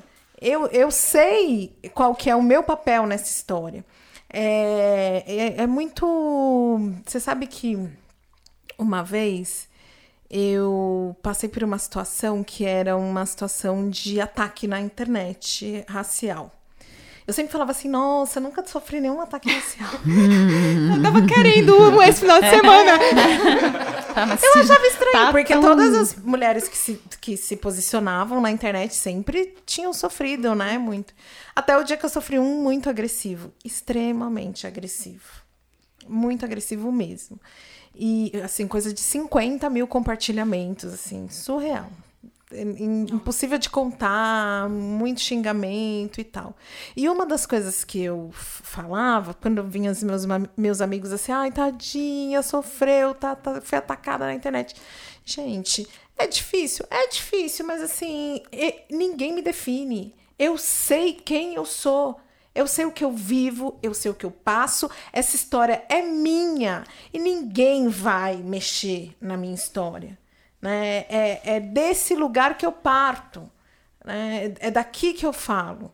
E o feminismo negro, o feminismo negro é maravilhoso, né? O feminismo negro me salvou, me salvou do limbo, porque eu começo também a me posicionar na internet a partir do momento que eu começo a ler outras mulheres que vem do feminismo negro, né? Como a Sueli Carneiro, a própria Djamila Ribeiro, que veio trazendo outros nomes, a Grada Quilomba, é, a Audre Lorde. A gente vem com uma série de outras mulheres que aí me salvam, né? Eu sempre eu gosto muito de falar isso. A Renata também já falou isso várias vezes lá no Meteoro Podcast, de como o feminismo negro nos salvou. E é, eu, o, o feminismo, ele é uma, um dos, uma das lutas que mais abraçam outras causas. O feminismo negro está aí lutando pela vida de muitas outras. Eu não vejo, por exemplo, dentro do feminismo hegemônico, é, as mulheres trans serem pautadas como eu vejo serem pautadas pelo feminismo negro. É, é, é assim, hoje a gente está aqui, por exemplo, é falando mesmo? de mulheres é, não, não vejo. A gente, quando eu achei muito bacana, vocês falaram no começo que as mulheres trans não estavam aqui, realmente. É um podcast, vocês me convidaram para falar da questão da mulher negra, então, assim, realmente, é uma, é uma conversa. Mas eu, por exemplo, eu não sento mais numa mesa para falar sobre, sobre mulheres se não tiver uma mulher trans. Não sento. Ai, vai ter uma mesa com cinco pessoas. Quem são essas pessoas? Aí tem quatro mulheres brancas e eu de negra. Por favor, né? Não. Alguma delas é trans? Não. Ah, então, por favor, convida uma trans. Ai, mas a gente não conhece. Então vai conhecer. A internet tá aí. Vai lá, pega a listinha, tem vários nomes. Você vai pagar? Não. Ah, então não vou citar ninguém. Vai pagar? Vou. Ah, então olha, tem Magotonhon. Sabe? Vamos trazer é, é, os nomes. Tem Magotonhon, tem Neon Cunha, que é uma mulher negra maravilhosa, trans, que está aí à frente, discutindo, trazendo nomes. Érica Malunguinho. A Érica que eu adoro falar que é a primeira deputada É a nossa negra trans do mundo, viu? Do, mundo, do mundo, não tem outra no mundo, mulher negra e trans. E a Érica, ela deu uma entrevista para o Meteora e ela falou assim: "Ah, eu acho tão é tão redundante, porque as pessoas sempre ficam Érica Malunguinho, negra, trans, mulher. Ela fala: "Eu já sei quem eu sou. eu já sei quem eu sou. Eu sou a Érica Malunguinho, mulher." E ponto. Né? Eu me lembro do episódio da Duquesa, quando contaram que a Duquesa era preta. Que, eu Que conheci- duquesa? Que episódio? Ah, A francesa. não, Ah, a, Princesa. A inglesa, gente. A que casou lá Ah, com o agora príncipe. que casou com o é, príncipe. É. né? Quando contaram que a menina era preta, o que Ai, eu que tive de, susto. de- de- o que teve de branco cortando os pulsos. É, né? Então, assim, né? precisou um dia dizer que era preta, porque as pessoas não estavam acreditando. né? Então, assim, é, a gente, né, é, é legítima essa, é, essa colocação, até por conta do, olha, o chicote vai pegar sempre lá no fundo, que é na retinta. Então, assim, pra cá, não que não pegue pro lado de cá, que absurdo, edita isso. É, é, o chicote vai pegar aqui, mas ele vem devagarinho e lá ele bate com gosto. E aí, quando ele bate com gosto lá, volta aquela é, aquela revolta que olha e fala, não é igual. Mas abrindo esse espaço para esse diálogo, eu falo, ó, já não é mais. A gente já pode é, abraçar e falar, vem que a gente resolve isso pro lado de dentro. Sempre trazendo pro lado de dentro e nunca. Que dividir é muito conveniente, né? É muito conveniente, mas isso aí é pro outro. Essa é a leitura do outro. A nossa, agora, e acho que nesse momento de, de espaço é, da internet, eu acho que isso já tá, já tem bastante espaço para superar isso daí. Tá se lendo, negona, vem negona. Né? Você sabe que eu quero aproveitar e dar uma dica de uma leitura de uma pessoa, porque pode ter várias pessoas também nos ouvindo passando por essa dúvida. A Bianca Santana, que é uma mulher maravilhosa, ela. a- Você, você, Kaline, você estava no dia da gravação do podcast ao Não, vivo? não Não, fui, né? Você não, não foi, fui. né? A Bianca, ela. É jornalista. Ai, gente, será que a Bianca é jornalista? Bianca, se você não for jornalista, pelo amor de Deus, me perdoa. Não precisa ter diploma pra ser jornalista, não. Pode dizer assim. Acabou isso. É, não precisa mais. Eu prefiro, eu vou cunhá-la como uma intelectual. É melhor É que jornalista precisa, mesmo. né? Mas eu, eu acho, eu acho que ela se formou em jornalismo, mas ela é uma intelectual negra, ela é bem clara. Ela escreveu o livro Quando Me Descobri Negra. Ela tem outros livros, mas o primeiro dela é Quando Me Descobri Le- Negra. É uma leitura, é um livrinho pequeno, bacanérrimo, porque ela vai trazendo várias situações de, da vida dela, de que ela nunca parou para pensar que ela era negra. É, e depois que ela cresce, ela é obrigada a pensar e ela se vê ainda mais obrigada a escolher um lado. E ela é fabulosa. Para vocês terem uma noção, ela está escrevendo a biografia da Sueli Carneiro. E ah, e, e para quem quiser lembrar, a Bianca estava na entre as mulheres que estavam sentadas com a Angela Davis lá no no Ibirapuera. Ah, e ela sim. eu- é, super se destacou com falas muito riquíssimas e tal. Então fica essa dica de ler e procurar e seguir a Bianca Santana para essa identificação de do ser negro. Acho que a Bianca é uma, uma ótima pessoa. Eu Vou aproveitar, Cris, pegando exatamente esse assunto, é, para a gente pensar um pouco da importância dessa identificação dessa marcação. Aí eu vou só contextualizar um pouco que assim, que a gente vê agora, por exemplo, estudos de gênero, sobre sexualidade, é, tentando relativizar no sentido positivo do termo é, essa, essas marcações, homem, mulher, feminino, masculino, inclusive numa, numa espécie de, de, de, de esforço de de alguns autores de não da não definição necessariamente do gênero. Eu posso ter um gênero fluido, eu posso circular, né? Ou eu posso de alguma maneira me dizer sem gênero, né? Por outro lado, assim, nesse mesmo, digamos, nesse mesmo campo da sexualidade ou de gênero, tem ações afirmativas na tentativa de, de marcar, né? Demarcar é, escolhas homossexual, bissexual, homoafetiva, etc, etc. No, no, na questão racial, a gente vê exatamente um movimento de marcação, né? Então, no Brasil, a gente poderia pensar brancos, negros e indígenas, né? E eu queria entender, a pergunta toda é para dizer, por que é importante essa marcação? Por que é importante essa afirmação, né? De, de, de, o, que é que, o que é que se ganha com isso? Por que é bom? Primeiro porque o que não, não, não se marca, o que, o que não existe, o que não se fala, não existe, não é. Uhum. É. É importante que a gente, a gente marque, a gente se posicione, que a gente traga essas discussões à, à tona para que a gente avance. É, o racismo, por exemplo, o Brasil conseguiu ficar aí durante muitos anos sem falar de racismo porque as situações não eram nomeadas, né? Ai, não, não é. Não é raça, imagina. Ai, é só uma coisa brincadeira. Coisa da sua cabeça. Não, coisa da sua cabeça. Não, sim. As, as situações precisam ter nome para que a gente possa vencê-las. Sim, racismo existe no Brasil. E é muito importante. Eu vejo importante a gente ter é, também esse posicionamento com relação à sexualidade, com relação a gênero, é, entre pessoas é, famosas, pessoas que ascendem, que estão aí no meio.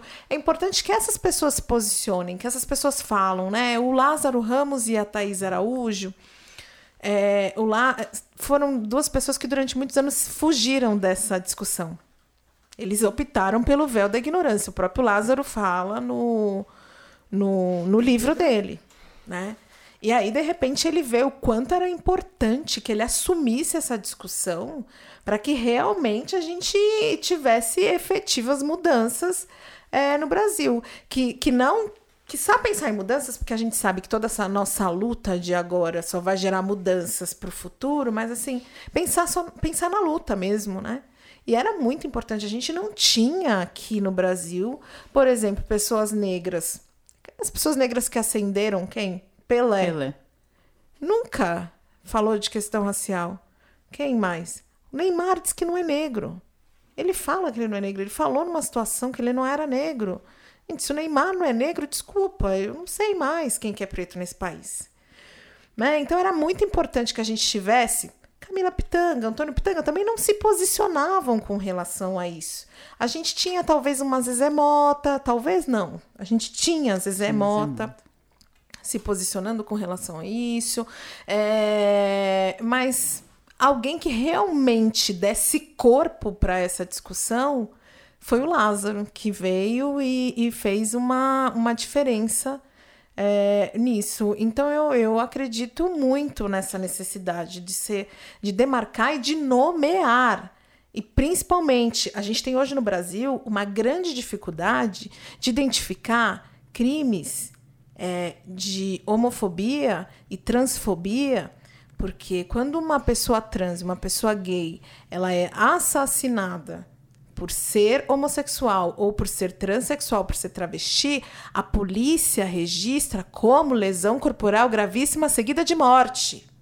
Então a gente não consegue hoje no Brasil nem dizer quantas pessoas são mortas por conta de transfobia, por conta de homofobia. Se a gente não nomeia esse tipo de crimes, como é que a gente vai definir políticas públicas para combatê-lo? Então é urgente, é imprescindível. Quantas situações de racismo se tornam lesão corporal ou se tornam injúria? Racismo é um crime inafiançável. Injúria, não.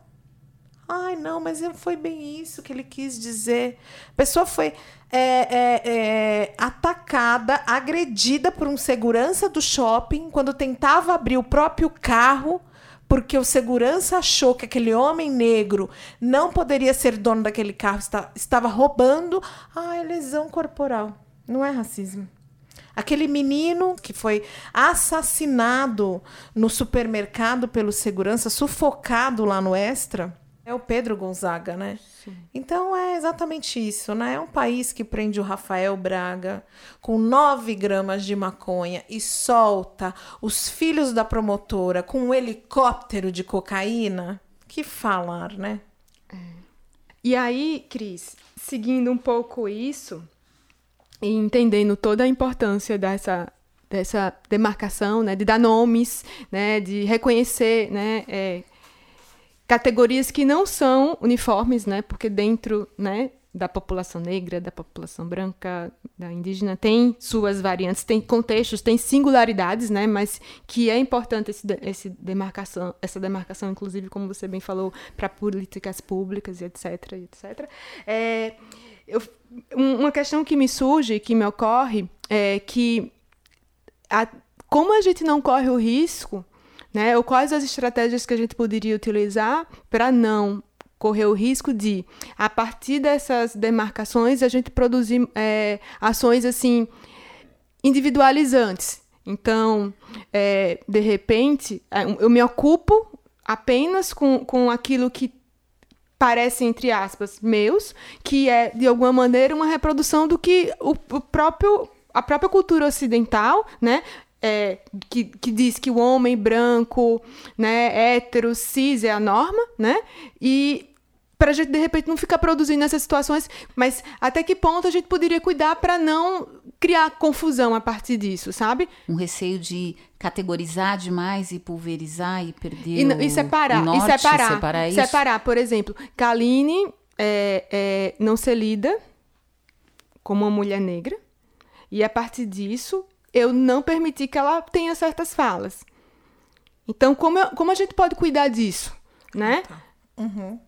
E aí, Kaline, pode ser Andressa, pode ser qualquer, uma, qualquer outra pessoa, né? E como a gente meio que junta, como agrega, como soma nesse, nesse processo. Como definir o lugar de fala dessas pessoas, como trazer essas pessoas para esse grupo sem, sem fragmentar esse grupo. Isso, sem fragmentar, por, por suposições possíveis, equivocadas, porque somos humanos, a gente se atrapalha, né? E, enfim. Não, eu entendo. É, a gente precisa ter a representação do todo nos lugares de decisão e tomada de poder. Pronto. Resolveu.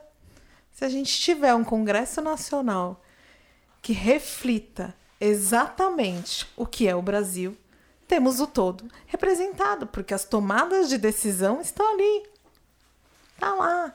Né? Então a gente precisa modificar, a gente não pode mais aceitar que, que é aquele Congresso Nacional, aquela bancada ruralista, a bancada evangélica, pelo amor de Deus. Sabe? Eu falo um exemplo clássico. Que tem, olha como o Brasil ele é tão controverso. Bolsonaro foi eleito na Vila Madalena. Vila Madalena votou no Bolsonaro que é Vila Madalena, para quem não tiver no For de São Paulo, né? Eu falo que é, é um bairro aqui em São Paulo que eu falo que acha que é um país. o país Vila Madalena, que é um bairro, é um dos bairros mais incluídos do país, né? Perde para o Itaim Bibi. E quando a gente fala incluído, é uma pesquisa mesmo que existe é, do IPEA, que considera quem são as pessoas que têm mais acesso à internet, mais acesso a viagens internacionais, à educação, à informação, conhecimento. É, Vila Madalena é o segundo bairro mais incluído do mundo. É o bairro que votou no Bolsonaro. Bolsonaro ganhou na Vila Madalena. É o bairro que mais consome orgânicos do país.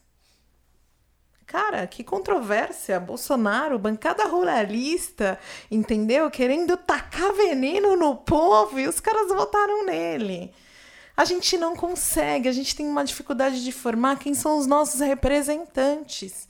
É isso. O poder tem que estar tá na mão de todos realmente. Eu, para mim, hoje é a única maneira que eu vejo. A gente precisa lutar. Eu quando a Érica Malunguinho se candidata. E quando ela ganhou 50 mil votos, a Erika teve, foi uma vitória absurda. Ali eu ganhei um fôlego de acreditar, caralho, dá. É, é, gente, dá, a gente consegue, sabe? Vamos organizar mais um pouquinho, que a gente consegue. Mas é, se a gente não tiver no poder, não vai. É a mesma coisa que eu, a gente fala muito, né? Ok, ai, nossa, avançamos muito. Avançamos muito, principalmente a questão da mulher negra. Se a gente for olhar é, para o passado, realmente, a gente ainda tem uma dificuldade muito grande. Os números são muito ruins, mas assim, gente, minha avó nem foi para a escola.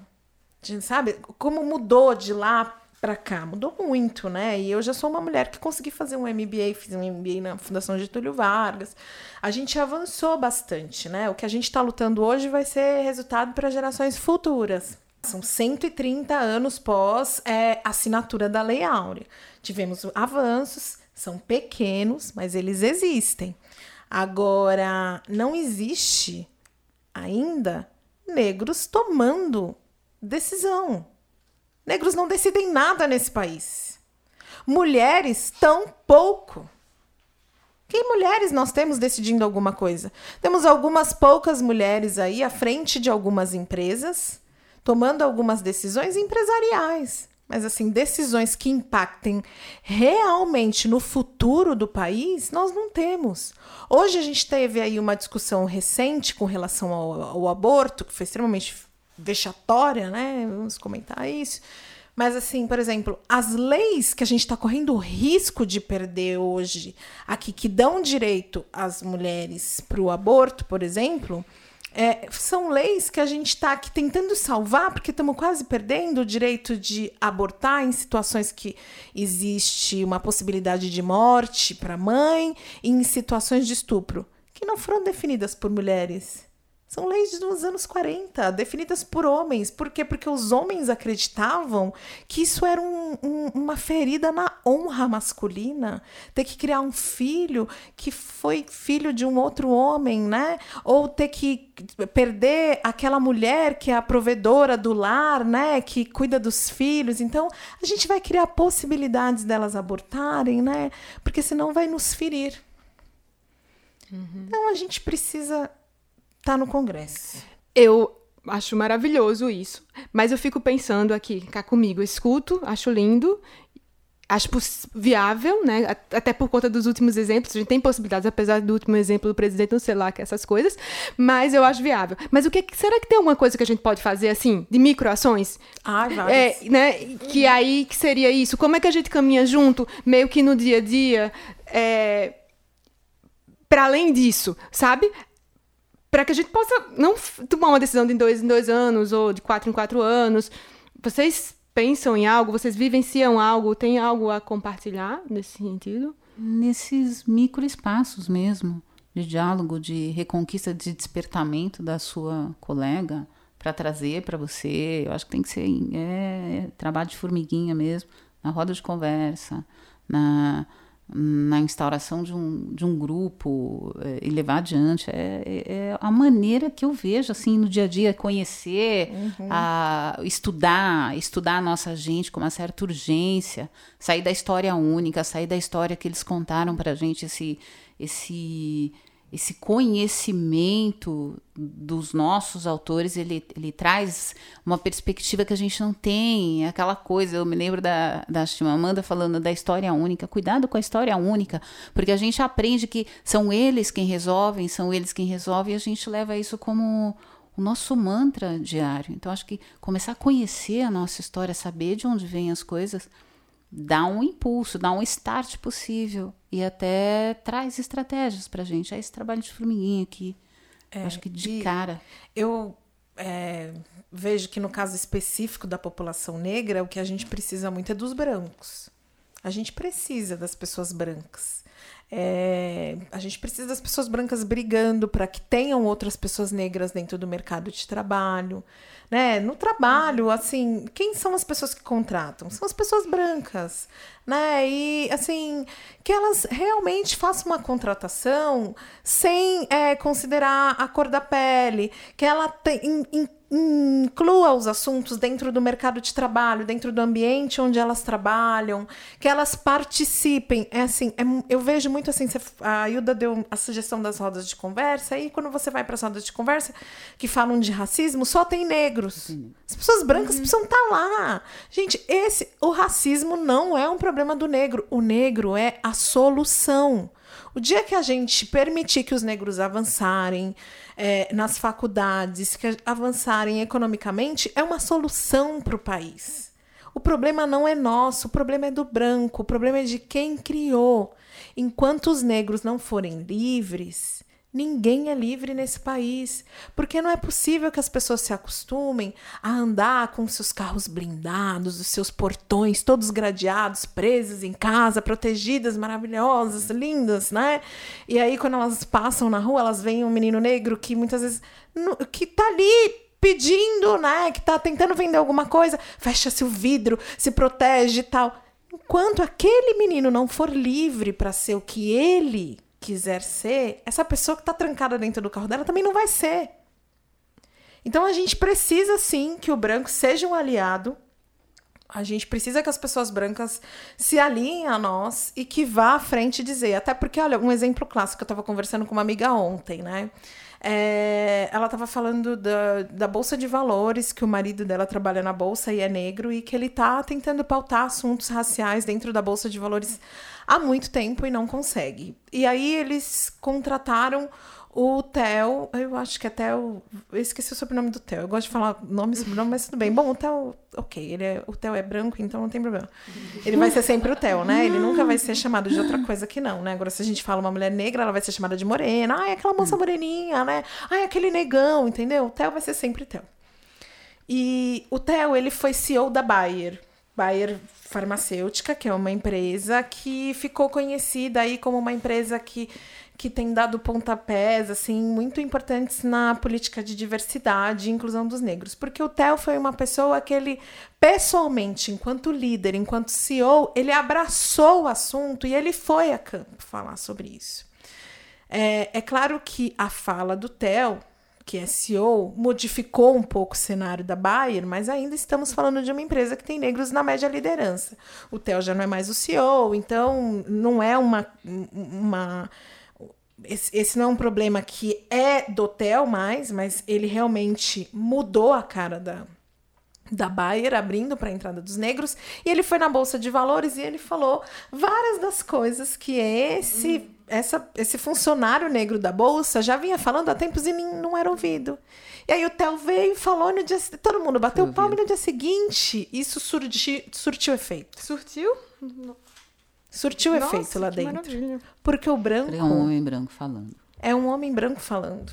Então a gente precisa dessas pessoas brancas abrindo caminho para que a luta avance, para que os negros entrem nas empresas, porque quem na verdade que contrata quem é que tem é. os poderes de decisão? É, e essa escuta, né? Eu acho que essa abertura para ouvir, como o Hilda falou, né? A outra história, né? É, e, o outro e, lado. E, e, exercitar essa escuta, né? E não, porque eu acho que muitas vezes esses, esses debates eles, eles se atrapalham porque as pessoas já se sentem julgadas, ameaçadas, apontadas quando se fala a pessoa branca muitas vezes se sente é julgada quando se fala de racismo, mas não é com você, né? Não é necessariamente com você. Vamos pensar na questão estrutural, né? Mas aí fica nessa postura defensiva, na postura defensiva não se escuta se nega, inclusive, e não avança. Parece que é uma disputa, assim, isso. Né? Tá, é, isso, meio que quem tá certo. Não, eu tô, é. não é você, eu sou é. eu também. Porque às vezes pode não. ser com ele mesmo, né? Fala, olha, pode ser com você, amigo, vê o que, que você faz. Porque todo mundo fala, né, dos 90% de brasileiros que são racistas, menos eu. É.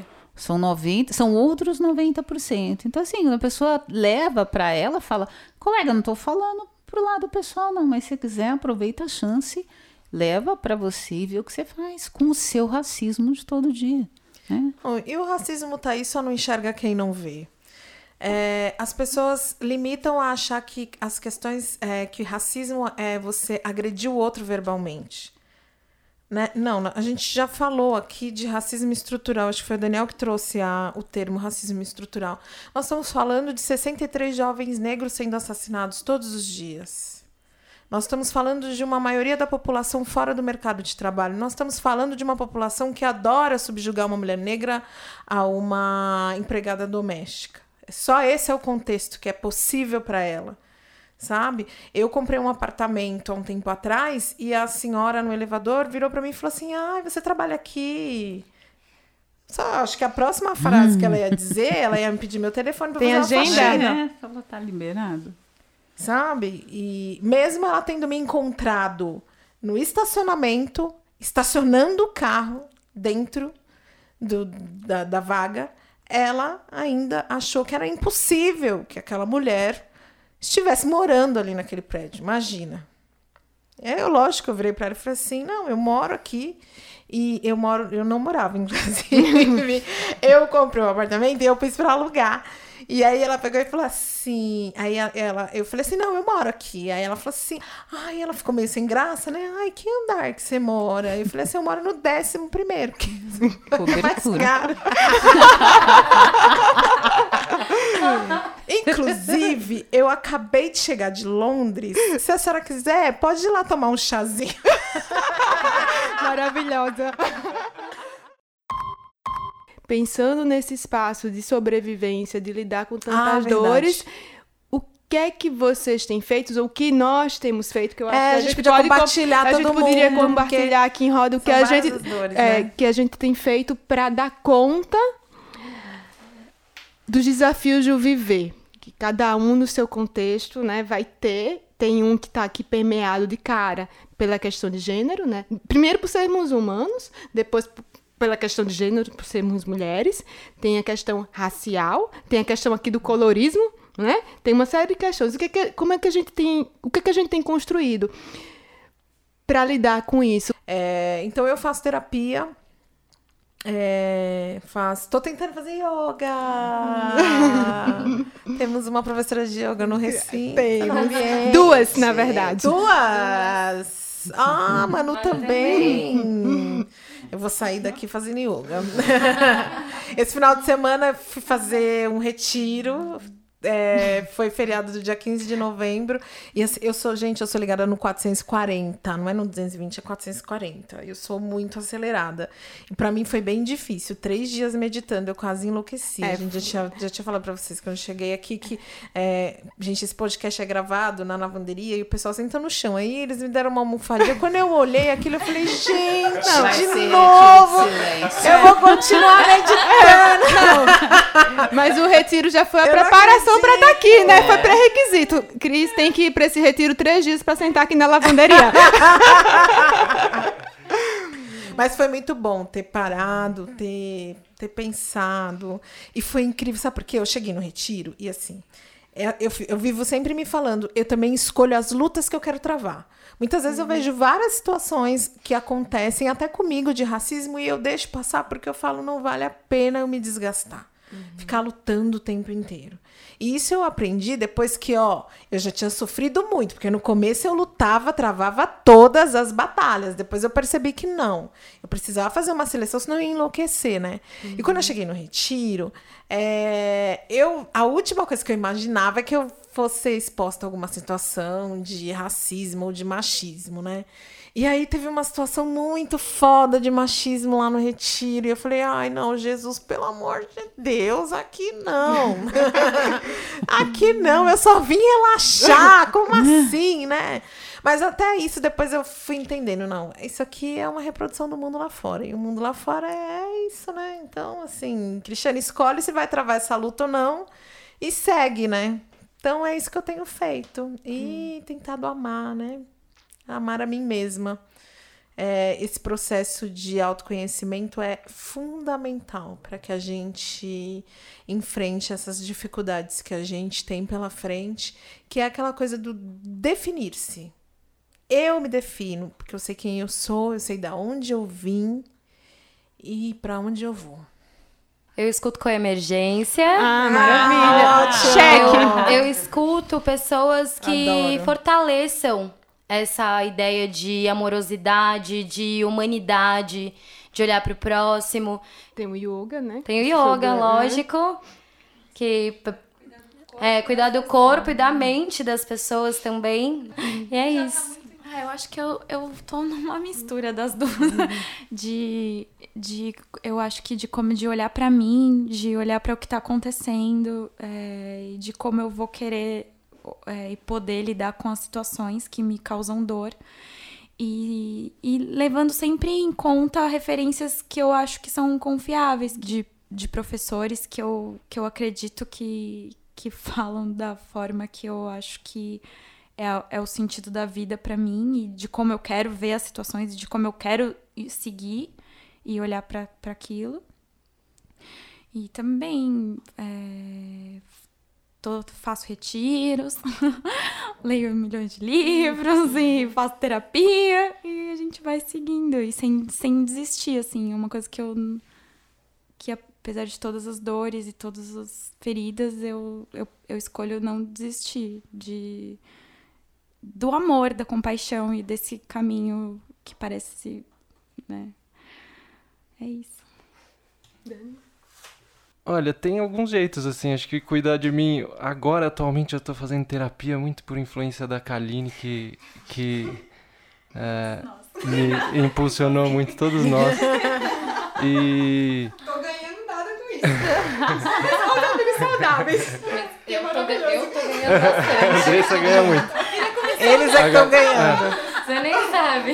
Mas eu acho que isso de ter alguém, ah, uma rede perto, né? As pessoas que pessoas que a gente gosta e, em quem a gente confia por perto é, é, ajuda muito assim a manter a manter a gente nos eixos né tem uma prática individual de meditação por exemplo mas ter uma rede por perto ajudando a gente a balizar as nossas ações e apontando quando a gente está equivocado e ajudando a gente isso é muito fundamental, assim. E acho que uma coisa também que me ajuda muito a manter saúde mental é olhar para a rede, não só a rede das pessoas que estão perto de mim, mas a rede de humanos em volta, reconhecendo que no fundo, no fundo tem uma bondade básica, assim, tem alguma coisa que une todos nós, né? Apesar das diferenças de estratégia que a gente encontra para ser feliz ou do que a gente acha que tem que ser feito ou não,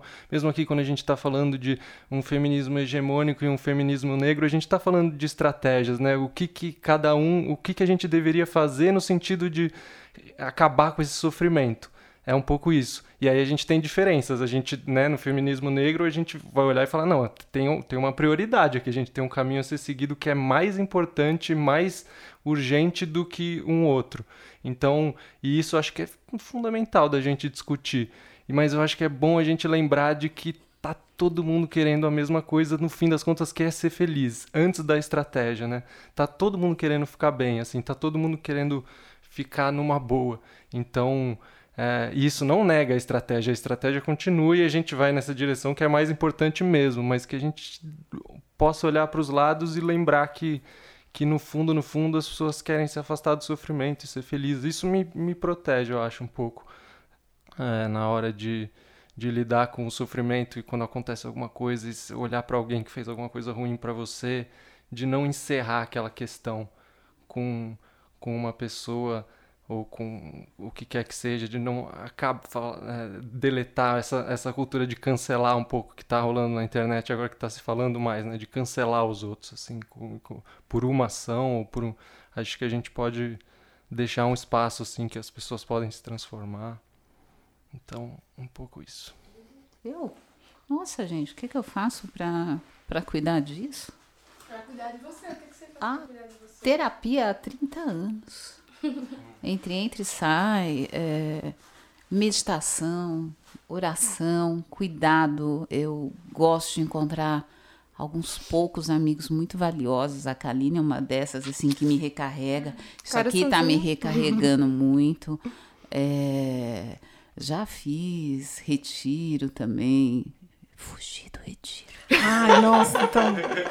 Então não vou umas transgredidas de vez em quando, né? Umas transgredir um pouco, é, conversar, rir, abraçar, trepar, né? Soltar um pouco e acreditar, acreditar incansavelmente, assim. Eu faço oração, meditação, terapia. Agora estou estudando maneiras de, de trabalhar mais ainda esse cuidado, faço escuta e gosto de estar tá com pessoas, de estar tá olhando para as pessoas que e acreditar, mesmo que seja naquele grupo pequeno, daqui vai valer a pena alguma coisa. Acreditando nesse micro, porque o macro atropela a gente, a gente não dá conta do macro se não der conta do micro.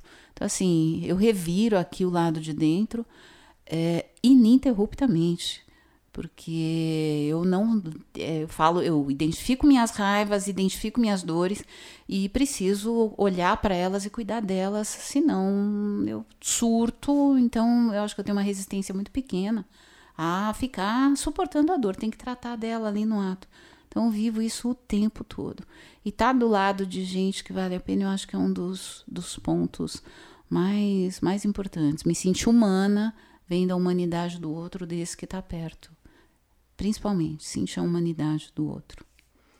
Eu acho que uma das coisas para mim que são super importantes é essa coisa da rede. Eu acho que ter pessoas, pessoas que eu confio, pessoas que, que eu posso trocar, que podem me escutar, que eu posso escutar. Eu acho que, sabe, é como se é, humanizasse a vida. A vida fica, fica fica viva, intensa, né? Ela, ela acontece, né? Ela acontece com bons encontros, com boas conversas. Eu acho, para mim, eu, eu comecei a fazer terapia por questões de trabalho há muito tempo atrás, né? E, e eu descobri esse espaço, um espaço muito importante para mim, também para olhar para mim porque às vezes a gente precisa de uma escuta qualificada mesmo. Então, muitas vezes a gente vai falar que a pessoa não sabe, não consegue escutar nossas uhum. dores, mas é porque ela não tem recursos. A gente não aprendeu a escutar o outro. Então, muitas vezes o outro, quando a gente fala e ele já fica da defensiva, se ofende, ou, ai, mas isso não foi assim. É porque, de fato, ele não tem. É, não tá ele não está preparado, ele não tem recursos para escutar. Então, diante disso, a busca de uma escuta qualificada e é super importante, né? E ao mesmo tempo que a gente pode buscar escuta qualificada, a gente também pode ser aprender a escutar o outro com qualidade, né? E não precisa ser psicólogo, psicanalista para isso. Tem, tem livros, tem pessoas incríveis falando a isso sobre como fazer isso. E agora, pouco eu retomei é, é, a terapia, eu faço agora psicanálise e eu aproveitar para falar que eu faço gratuitamente no espaço aqui em São Paulo. Então, há sim é, possibilidades de a gente ter essa escuta qualificada com, com profissionais gratuitamente. Tem, uma, tem um, um, grupo de meninas também, de psicólogas, que é a Roda de Conversa das Pretas, elas só atendem mulheres negras. Enfim, acho que a gente pode até separar um pouco essas, essas informações é, e colocar no, no, no, na descrição do programa, porque há lugares é, de apoio, pessoas... né, para as pessoas buscarem, mas eu acho isso, assim, é acreditar que há humanidade no outro, que ela precisa ser despertada e, enfim, nossa, foi muito forte essa, esse, esse, essa conversa, né? Uma conversa que eu acho que a gente poderia seguir aqui por três dias, né, para dar conta, mas também ao mesmo tempo que é forte, ela é cansativa, ela é desgastante, é ela desgastante. mobiliza, né? Nossa, estava pensando nisso agora, que me deu né? uma dor de cabeça. Aqui, é... de onde vem essa dor de cabeça? Eu falei, não, é porque a gente está aqui falando de coisas que são difíceis.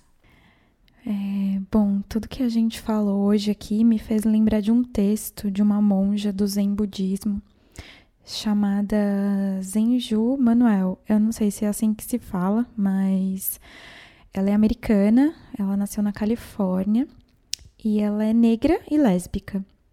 E ela vem contemplando essas questões todas. E eu gostaria de ler esse texto, porque eu acho que é uma fala inspiradora que pode contribuir com todas as questões que foram tocadas aqui. Sempre houve neste país um desrespeito à vida humana, juntamente com uma dose especial de desdém por certos tipos de pessoas. Como uma pessoa negra que envelheceu nesse tipo de sofrimento, permaneço vigilante ao perceber como eu e os outros somos impactados por um ódio flagrante. Eu não segui uma carreira como professora budista. Busquei os ensinamentos como um caminho no qual alguém como eu poderia encontrar bem-estar em meio a condições políticas opressivas. Não importa se o próprio centro budista refletisse a mesma opressão. Não tenho certeza se consegui.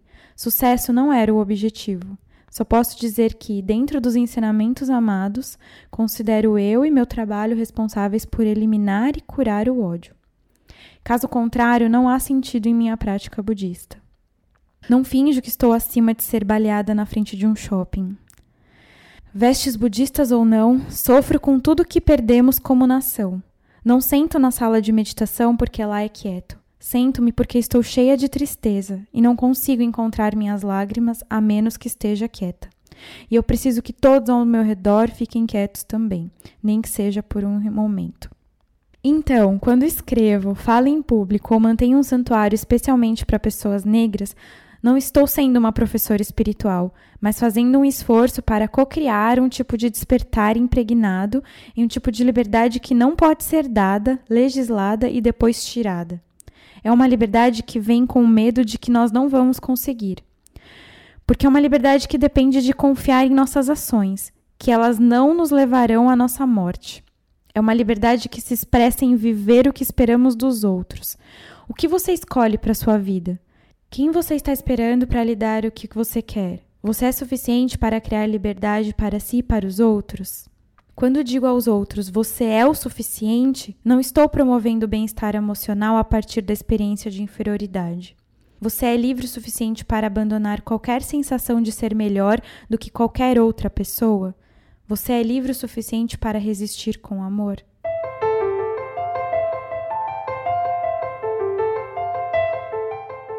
Dois minutos pra perguntar, porque a gente tem uma pergunta maluca pra fechar. Ah, é? Nossa, Mas gente, uma pra- pergunta maluca. É, uma pergunta maluca, mas que ela é sempre a mesma. Se você tivesse escutado os outros episódios, você saberia. Eu já ouvi dois episódios, mas nunca foi até o final, gente. Ó, é porque Eu a gente deixa. ansiosa, gente. É porque a gente deixa isso como segredo, é a última mesmo. É, o- a pergunta seria assim: o que é que você descobriu em primeira pessoa a partir dessa sua experiência de, de busca do seu, da sua humanidade, né? Seja como mulher, seja como mulher negra, né? O que é que você descobriu e que você gostaria de deixar para outras mulheres que possam, digamos, é, se inspirar em você?